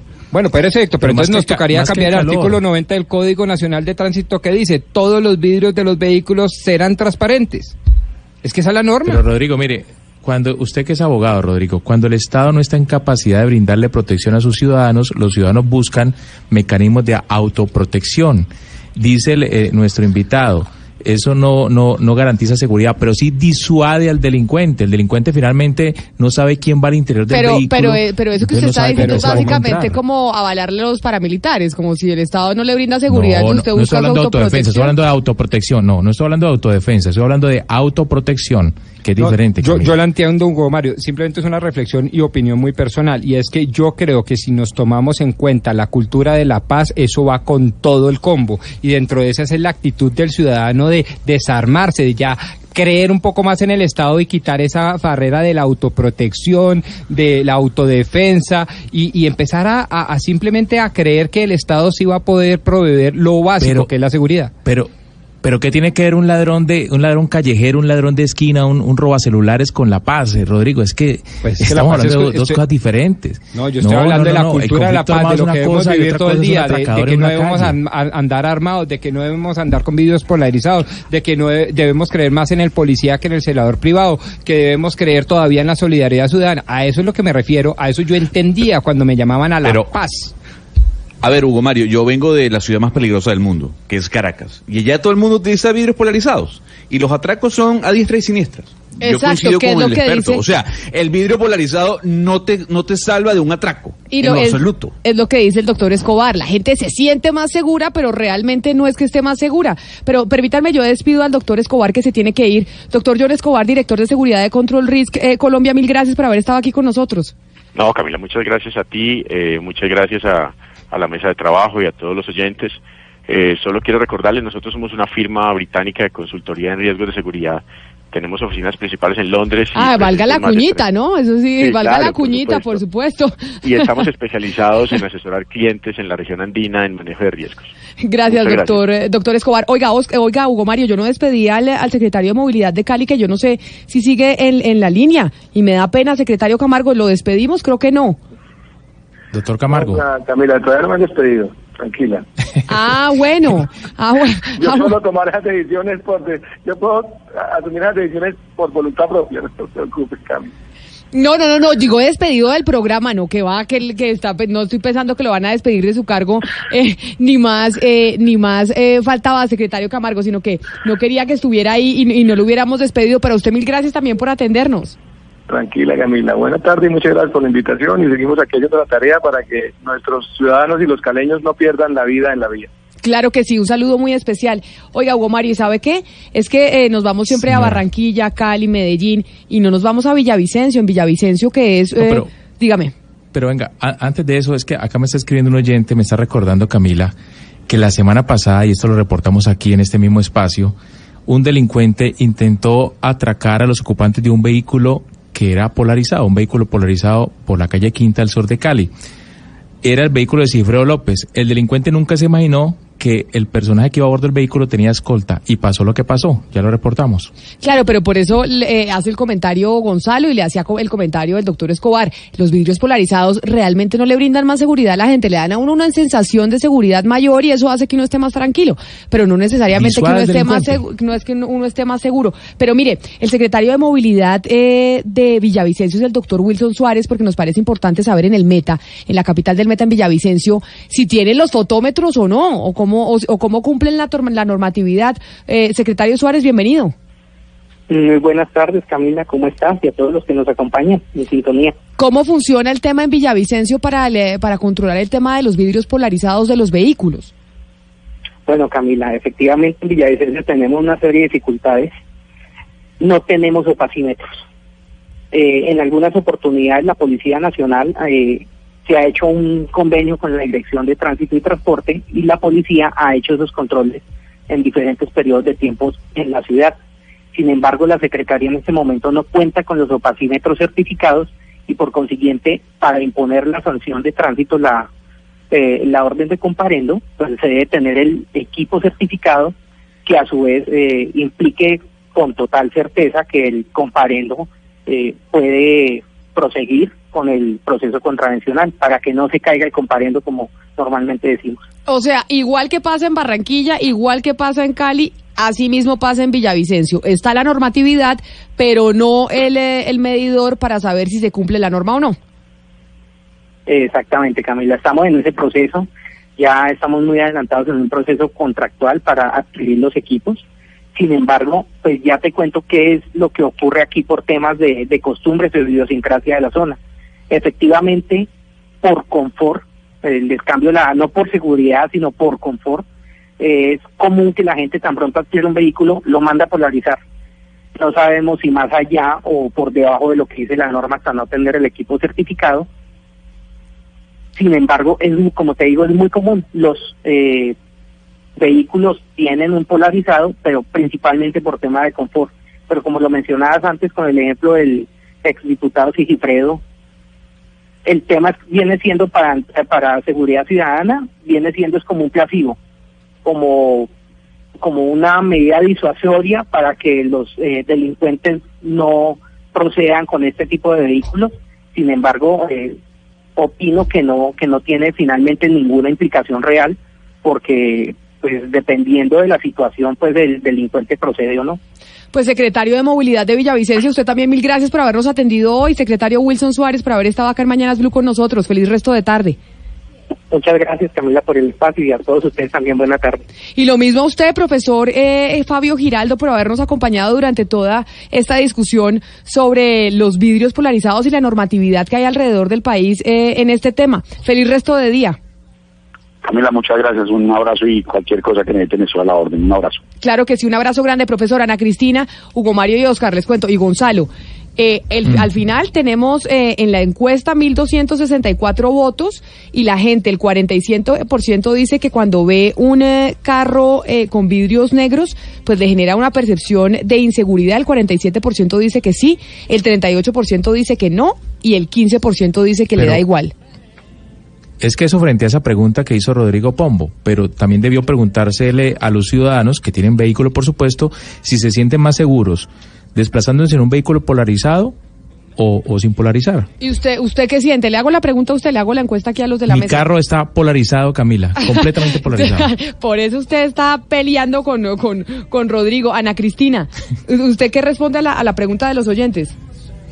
Pues yo eh, lo que diría es que yo un, un carro que esté polarizado me parece que pues me asusta, me asusta un carro polarizado, pero también entiendo la posición de un taxista, o sea, un taxista trabaja en el taxi, se muere de calor, es que eh, Medellín ya es tierra caliente, o sea, uno Claro de estar todo sí. el día metido en un carro me parecería insoportable sin, sin el vidrio polarizado. Pues así llegamos al final de este capítulo en Mañanas Blue todos los días desde las 4 de la mañana hasta la 1 de la tarde. Es la 1 de la tarde en punto y los dejamos con nuestros compañeros de Meridiano Blue.